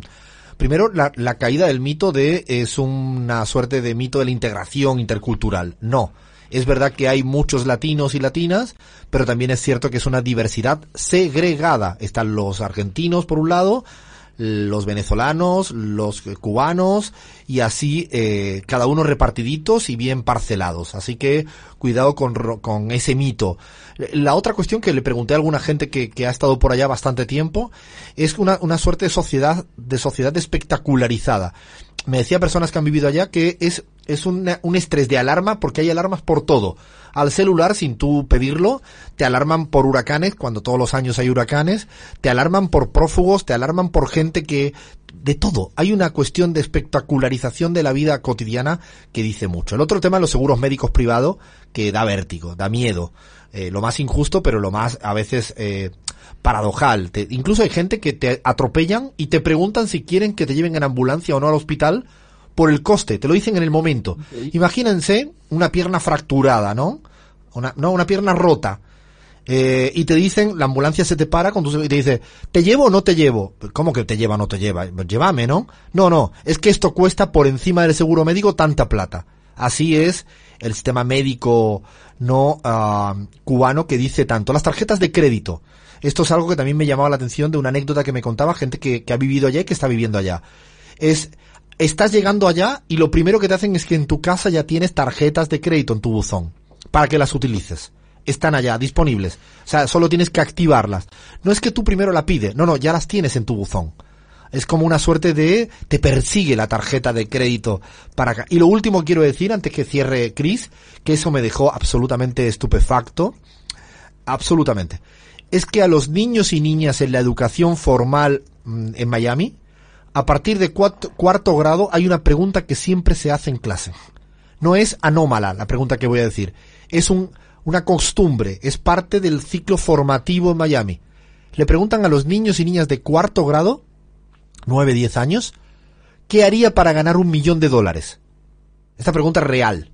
O sea, esta pregunta es tal cual. ¿Qué haría? Imagínate, y dicen que a partir de ahí evidentemente hay un, un correr, correr, correr por el, el botín del millón de dólares que van de alguna manera construyendo pues las mentes que luego eh, vemos. Habría mucho que decir, le pido ahí a Chris que haga así el, el cierre, el broche de todo el tema este mayamero que podríamos estar aquí hasta pasado mañana, pero cuando venga Macri seguro que le podemos hacer una entrevista que le gusta mucho y nos va a contar bien las bondades del restaurante, las bondades del hotel, las bondades de los yates, porque eso a verlo, eh, haylo, ¿no, Chris? Y bastante, en muchísima cantidad, Alfredo. Eso que comentaba sobre, sobre mm, eh, lo segregado que está la ciudadanía en, en Miami, pues como, como decíamos, tiene un componente racial. 11% de los niños blancos en Estados Unidos viven en la pobreza, pero 32 de los niños negros también, 26 de los, por ciento de los niños latinos en Miami viven en la pobreza. Eh, una, una cosa espectacular que, que revisamos eh, ya para cerrar, decíamos que billonarios viven allí. Bueno, también viven artistas como de la talla de Gloria Estefan, que aunque se fue de su Cuba natal a los dos años y, se moja fuerte, ¿no? Criticando al régimen de Cuba, eh, donde no vivió ni siquiera un cuarto de su vida, pues nunca se le ha escuchado hablar sobre la pobreza y la desigualdad y tiene una casa bastante grande allá. Enrique Iglesias, no, Nicky No, una Enrique casa Iglesias de vive allá. 3.4 millones. Luis Fonsi, una casa de 5 millones de dólares. Marc Anthony, una casa de 19 millones de dólares para saber como una idea, ¿no? De la media, de cuánto estarían costando unas casitas por allá. O sea, al alcance de todas y de todos, ¿no, Abraham? Compas, yo quiero recomendarles rápidamente a propósito del tema. Vean la película Moonlight, que, que ganó el Oscar, que habla sobre lo que es ser negro, ser pobre y ser gay en Miami. Creo que es el mejor retrato de lo que se ha dicho hoy. Yo te agrego otra recomendación cinematográfica también para ver la desigualdad de Miami de Florida Project, Alfredo. te la recomiendo. Me, me las anoto, me las anoto porque las voy a tener que ver, porque tengo ganas de ver si de verdad hay ahí esas diferencias que dice Cris o se ha inventado todas esas cifras. Y, tam- y también le tiro una recomendación a Juan Guaidó si quiere organizar otro Live Aid, eh, que lo haga directamente en Miami, ¿no? Con todos esos músicos que están viviendo allá. Ay, Miami, Miami. Bueno, paramos que llega mucha más la pizarra todavía. Sábado a la tarde, Alfredo Serrano Mancilla, en la pizarra. Una paleta de colores, una sonoridad múltiple. por AM750. Somos Una señal. Soy Guillermo Glietti, un provocador. Hay escándalos que pasan desapercibidos porque nos acostumbramos a verlos todos los días. De tanto mirar los ranchos de una villa, la pobreza y el chaperío pasan a ser una parte del paisaje decorativo. La gente se acostumbra y no se escandaliza. El escándalo de la pobreza emerge en épocas de elecciones cuando lo sacan a la luz o ellos votan desde la oscuridad. Pero hay muchos escándalos, otros que nunca emergen porque son tapados. Así que nos toca a nosotros sacarlos a la luz. Porque la otra cara de la moneda de la pobreza es la riqueza. Y así como sabemos que en las villas no hay bancos ni cajeros automáticos, también sabemos que sin bancos no habría villas. En plena pandemia, los bancos latinoamericanos tuvieron 42 mil millones de dólares de beneficios. Sí, en ese año 2020, cuando las familias perdieron ingresos, no llegaban a fin de mes, perdieron el trabajo, las ganancias de los bancos latinoamericanos triplicaron la de los norteamericanos en años normales. Ningún banco latinoamericano quebró en 2020. En España, por ejemplo, la banca tuvo pérdidas, al igual que en otros países europeos. Los dos grandes bancos españoles, el Santander y el BBVA, tuvieron pérdidas, sí, en España, pero las compensaron con las ganancias que tuvieron de Latinoamérica. Hay que repetir que la banca no crea valor, lo extrae del resto de actividades. Si todos los banqueros muriesen de un día para otro, Latinoamérica sufriría la pérdida porque es un pueblo muy piadoso, pero seguiríamos siendo latinoamericanos y todo funcionaría. Pero en cambio, ningún país sobreviviría sin industriales, sin agricultores y sin artistas. Pero como los bancos dan servicios útiles, está bien que ganen dinero, pero no de esta manera, porque así es un abuso. Tenemos un sistema financiero autista, alejado de la realidad y de la sociedad y es hora de cambiarlo. Y si quieren saber más sobre lo que hay que hacer con la banca, pues les pido que lean nuestro próximo libro, La mano visible de la banca invisible. No porque lo escribimos nosotros con Sergio Páez, sino porque el prólogo es de Álvaro García Linera, que es una joya de la literatura especializada en el género de los atracos bancarios.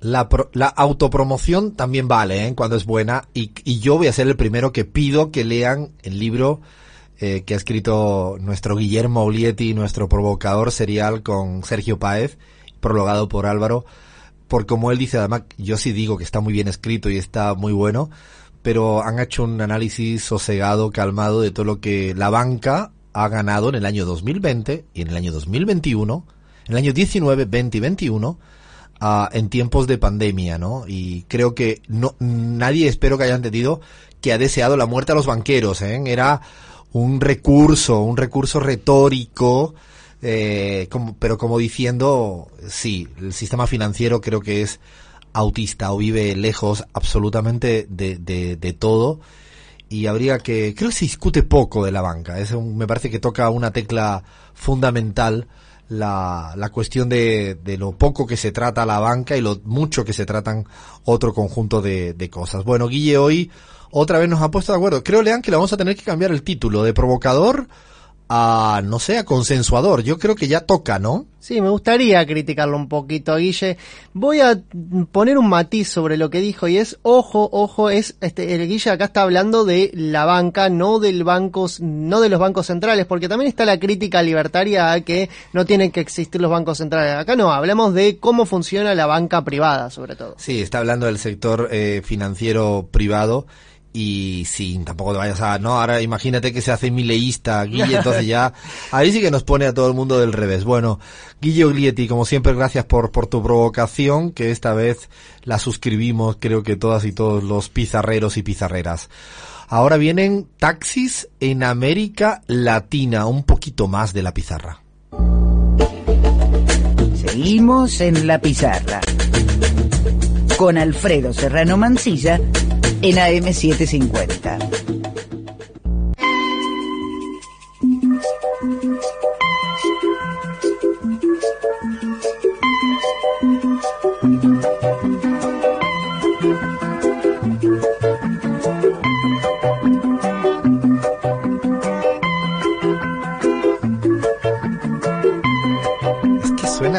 Suena, muy bien. De- déjalo un poquito más, ¿puede ser? Déjalo un poquito más, déjalo un poquito más.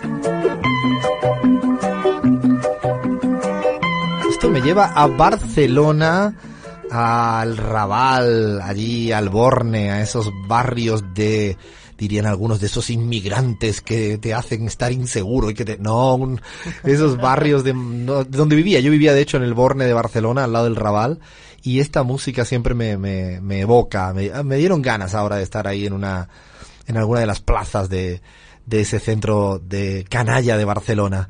Bueno, tenemos un ratito ahora para en el espejo, ah, vamos a hablar de quién no se ha puesto a discutir sobre el precio de los taxis eh, en cualquier lugar del mundo. Es un debate. Y vamos a mirar un poco, a reírnos un poco, a, a mirarnos en el espejo de, de los taxis en América Latina, pero antes tiene por ahí, eh, lean, mensajitos de gente que nos siguen acompañando en nuestro tercer aniversario eh, de la pizarra. ¿Qué nos dicen, Leandro? ¿Con quién se meten? Ah, Espero que nadie, no vayas a decir nadie que me haya dicho gallego ni nada de eso. No sé, ¿qué tienes, qué tienen por ahí, porfa? Alfredo, hoy están muy participativos nuestros queridos oyentes. Acá, por ejemplo, Santiago dice yo, si quiero ir a Miami, voy por Google Maps y chusmeo las fotos de ahí. Jaja, es más, me voy a dar una vuelta virtual por Miami ahora mientras almuerzo arroz con arveja, ajo y picante. Uh, ya me dio gana eh, de comer eso. Yo también he comido muy pronto hoy por el programa y, y la verdad que ahora ya me dieron ganas de eso, ¿eh? Sí, sí, me abrió el apetito. Después Néstor dice, para la pizarra, ¿cuándo le van a hacer un reportaje a Evaristo de la Polla Records? Eh, Ah, un grande, ¿eh? Un grande, un personaje fantástico. Anotado queda este, ¿eh? Anotado, anotadísimo. Y Carlos desde la ciudad de La Plata dice, parece que el uso de entrepisos sin vigas fue la causa del derrumbe del edificio, un problema estructural, una técnica que permite ganar un piso cada 10, aumentando de esta manera la rentabilidad del emprendimiento. Buenísimo el dato que nos aporta Buen acá dato, Carlos. buen dato, Carlos, y aprendimos con eso. Y por último, acá tenemos el saludo de Juan Carlos de Parque Centenario. Dice, hacen un excelente programa, nos informamos sobre Latinoamérica y Europa y los comentarios son muy buenos. Celebro estos tres años y el cumple de Alfredo. No dice acá los años, pero bueno. Te manda no, saludos. Juan 18, entre Tú 10. 18, Eh, podemos ponerlo como, imagínense que a partir de ahora empezamos con los rangos. Entre 18 y 21 cumplo, ¿te, qué te parece la nueva onda? Para evitar de... Mi mamá siempre se esconde años y yo creo que, nada, no, uno los lleva muy bien. Los llevo, no, no me quejo de lo de cumplir años. Ya dije que con lo de Oliver Sacks creo que le tengo más ganas que nunca a seguir cumpliendo años.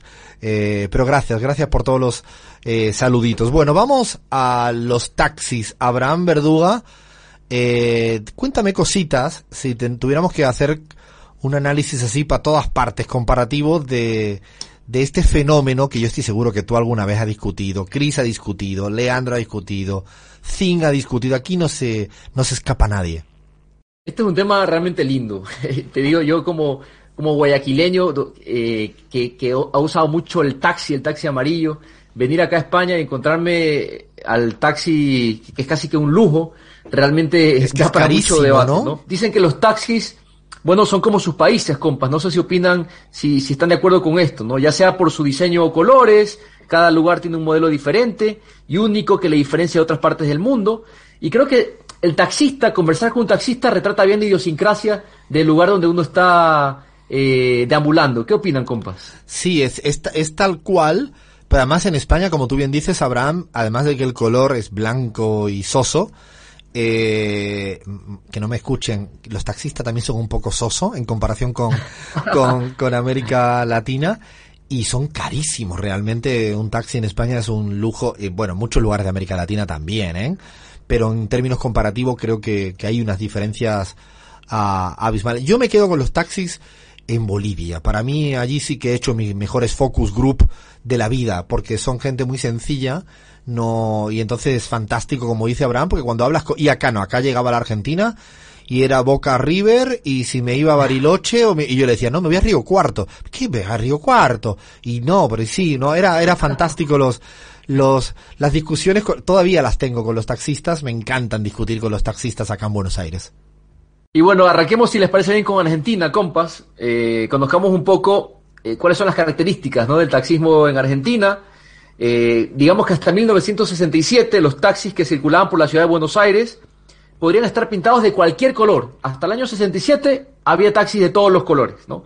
En ese año, en el 67, Julio Álvarez, que era el secretario municipal, dispuso que todos los taxis deberían tener la carrocería pintada de negro en la mitad inferior y de amarillo en la mitad superior. Es a partir de ese momento que se puede identificar un poco cuáles son los taxis. Me imagino que antes, Lean, tú nos podrás confirmar esto, habrían tenido simplemente el letrerito de taxi, ¿no? Pero podían ser rojos igual que negros o azules. Sí, así es, y es un, eh, es un rasgo distintivo, sobre todo de la ciudad autónoma de Buenos Aires, que los taxis son negros y amarillos. Y permitime también el comentario, agua- son los más lindos. Los taxis de, de la ciudad de Buenos Ya Aires estamos, son estéticamente los más ya superiores. estamos. Es que tienen todo. En Buenos Aires tienen desde Cóndor hasta el taxi mejor y más bonito del mundo.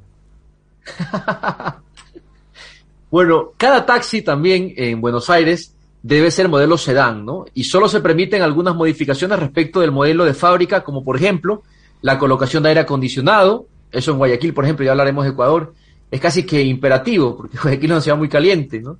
Además de tener los colores indicados, deben tener pintado con su carrocería, en su carrocería un círculo con la palabra taxi, muy bien identificada, y en su parte superior, GCBA, en la parte inferior, el GCBA en la parte inferior, taxi en la parte superior y en medio, por supuesto, el número de la licencia, ¿no?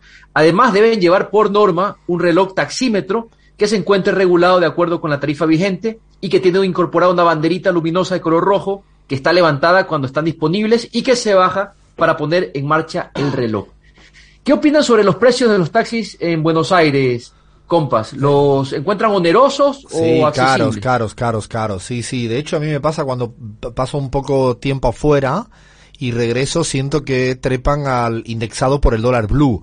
Eh, de hecho, me ha pasado, sobre todo el del aeropuerto, que me toca, ¿no? Cuando me toca viajar y todo eso, sí me sorprende los, los brincos que, que pegan en modo blue y yo creo que para la ciudadanía con la que está cayendo en términos de empobrecimiento, no creo que sean muy accesibles los, los precios de los, de los taxis en, en, en Buenos Aires. Es cierto que hay otras alternativas, están los remises, que es una, una cosa muy particular también de, de cuando llegaba acá, que no entendía muy bien, ¿no? Lean, ¿cómo le explicamos, no? A esta gente que es un remis.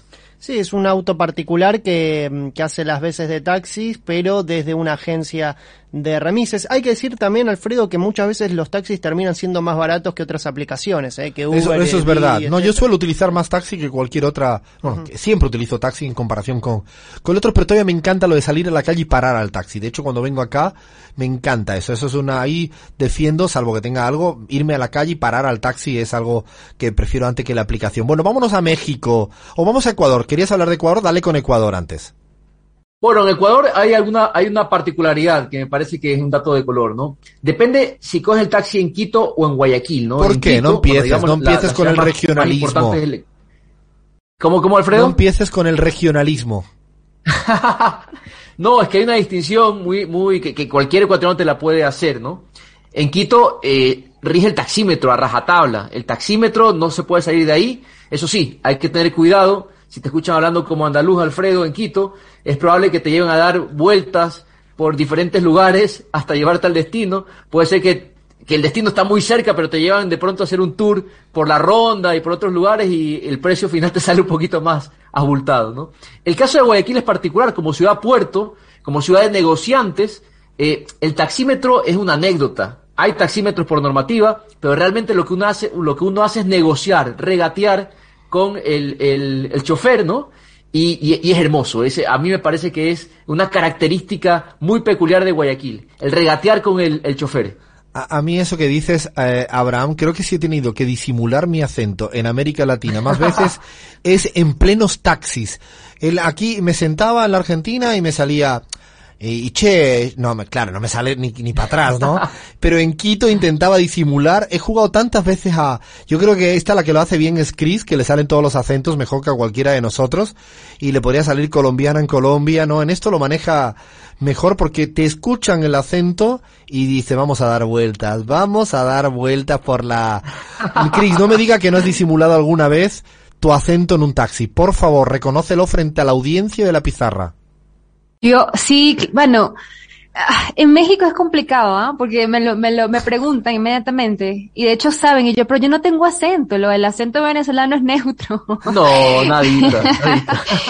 Pero, este, sí, en, en Colombia de repente podría disimular un poco. De hecho, acá en México, la verdad que las aplicaciones están, eh, hacen, facilitan mucho la vida. En, en Venezuela se maneja más la dinámica de regatear con el taxi. Definitivamente es la práctica más común. Pero, eh, bueno, también uno conoce la ciudad, sabe cuál más o menos son las distancias. Acá a mí me da vergüenza regatear. Me da vergüenza regatearle a alguien su trabajo, ponerle precio. Eh, hay taxímetros, o sea, los taxis tienen, tienen su, su taxímetro, así que está marcadito y, y aquí, yo te voy a decir algo, Leandro, también, aquí también hay taxis muy bonitos. Además hay taxis rosas, que son los taxis No, qué lindo. única y exclusivamente para las mujeres, así como también hay eh, pues algún a otra variación como son eh, estas con, con bicicletas, ¿no? Que so- sobre todo se utilizan en el casco histórico de, de la Ciudad de México. En Perú he visto, bueno, en- en- no solo he visto, sino me ha tocado montar eh, y subirme en algún lugar con taxis en bicicletas y cuidado, los mototaxis venezolanos.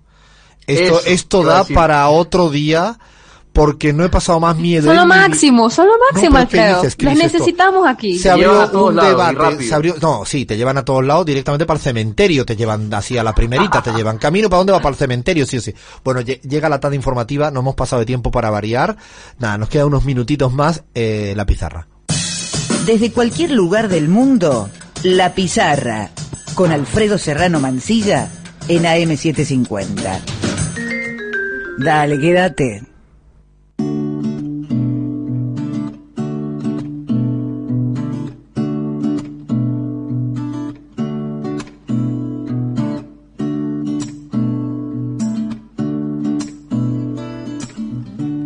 Musiquita de Drexler que le va poniendo punto y seguido, punto y lo que quieran.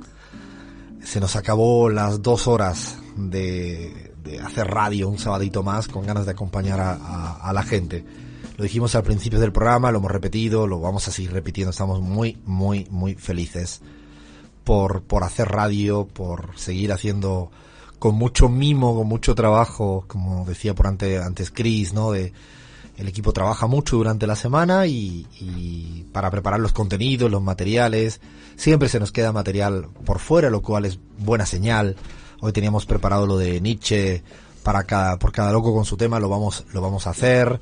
Eh, Bahía no ha podido estar con nosotros porque tenía otro, otro compromiso, pero le mandamos un, un besito también desde, desde acá. Gaby Montaño, creo que le vamos a hacer un interrogatorio. Te pido, Lean, que preparemos un interrogatorio porque yo sé lo que hicieron anoche. Yo sé lo que guitarrearon. Creo que la palabra se llama guitarrear. Y el guitarreo es lo que tiene, ¿no? El guitarreo. Y el chuchaqui tiene. El chuchaqui, el chuchaqui, el chaqui, el guayabo, el ratón, eh, la cruda, la resaca. La resaca. Gaby, no lo hemos encontrado, me lo temía. Me lo temía, pero, pero bueno, teníamos muchas ganas de, de hacer radio, teníamos muchas ganas sobre todo de, de acompañar un rato, un rato a la gente que, que prende en directo, en vivo, o después se pone en cualquier hora a caminando, paseando en el transporte público, privado, como fuere, eh, la radio. Muy agradecido, ra- la verdad, de, sinceramente a toda la gente que nos, que nos sigue, que nos eh, siguen eh, motivando para, para hacer radio y le, le, le pedimos que le comenten a los amigos, a las amigas, incluso hasta los enemigos y enemigos que se acerquen por esta travesura radial llamada llamada la pizarra. A ver, lean últimos mensajitos y vamos dándole las gracias a no sé, a la, toda la gente que hace posible eh, que, que esto salga al aire cada, cada sábado desde hace ya tres años. Alfredo acá, eh, Zulema de la Plata nos dice felicitaciones por los tres años de la pizarra, son mi compañía de la tarde, gracias por estar. La frase es de Carlitos Balá, se reengancharon con la consigna. Gracias, Zulema, gracias. Cristina de Versalles también, por favor, Carlitos Balá, el de la, fla- el de la frase que gusto tiene la sal. ¿De La- Versalles de dónde? ¿De Francia? No, de Versalles, del barrio de Versalles Ah, de la bueno, ciudad de Buenos Ah, Aires. bueno. Hermoso barrio, hermoso barrio, le mandamos un saludo a todos los vecinos de Versalles. Y eh, feliz cumpleaños, Alfredo, gracias por dar tanto. El que lo impuso, un grande Carlitos Balá, AID, 67 años, no me pierdo el programa, buen fin de semana. Mil gracias. La verdad que a todas y a todos por, por estar. Y sí, repasemos al listín interminable, ¿no? Que hacen posible que esto suene como suene, lean. Alfredo estuvo Cintia China en las redes, Argentina Multicolor en la producción audiovisual, Iván Soler en la web radiolapizarra.com, Fernando Saninelli en la edición del sonido, Alan Rodas en la operación técnica de M750, Ramiro Ruffini y María Fer- Marina Ferraro, perdón, en el informativo de M750, Carlos Minango en la operación técnica de Radio Pichincha, Nico Flores en la operación técnica de Patria Nueva y ya llega Quique Duplá, quédense en AM750, Alfredo. Quédense escuchando radio acá en AM750 o, a la- o donde sea, pero mucha radio que dicen que no, que ya pasó de moda. No, no, no, la radio vino para quedarse igual que nosotros y nosotras. A ver, lean, palabra que dejas escrita en la pizarra acá. Hoy te dejo la palabra fuga porque es Fuga, el- ¿cómo que fuga? Fuga, fuga, Alfredo, porque es el gran mal de un país como Argentina con 40% de pobreza. La fuga, la fuga. La fuga, sí, sí, sí. Me parece que, que toca hoy la palabra esa. Mañana tenemos dos clásicos, Alfredo, Brasil, eh, Argentina, Uruguay, como bien vos decías, también España, Francia. Y yo ahí pongo mi fichita por la escaloneta, por eh, la selección de Lionel Scaloni que despliega un fútbol exquisito. No, da le- gusto ver esa Da selección. gusto. Y le robaron el partido el otro día a Venezuela a los brasileros. De última hora metieron goles. No puede ser. Bueno, va. No me voy a enrollar acá si no hago otro programa. A ver, Cris, ¿qué palabra dejas escrita en la pizarrita? ¡Feliz cumpleaños! Ay, gracias. para ti y para la pizarra. No, mira, esa es linda palabra. Esa no estaba escrita y tocaba, ¿no? ¿Cómo no vamos a tener feliz cumpleaños? Queda escrita. Abraham desde Ecuador, guion Salamanca. ¿Palabra que dejas en la pizarra? Aniversario, era la palabra que tenía en mente. Aniversario, celebrando otro año de vida eh, tuyo, Alfredo, pero también el aniversario de la pizarra, ¿no? Por muchos aniversarios más. por muchos, muchos, muchos aniversarios y cumpleaños más. Y yo dejo escrita, dicha la palabra viviendo. Que toca. Que toca seguir viviendo y disfrutando. Hasta acá llegamos. Somos la pizarra y lo dijimos desde hace mucho, mucho tiempo. Hemos venido para quedarnos.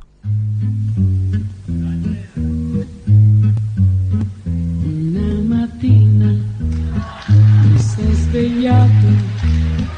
Oh bella ciao, bella ciao, bella ciao, ciao, ciao. Una mattina mi sono svegliato. Desde cualquier lugar del mundo, La Pizarra con Alfredo Serrano Mancilla en AM750. Oh partigiano, portami via. Oh bella ciao, bella ciao, bella ciao, ciao. Oh partigiano, portami via, che mi sento di morire.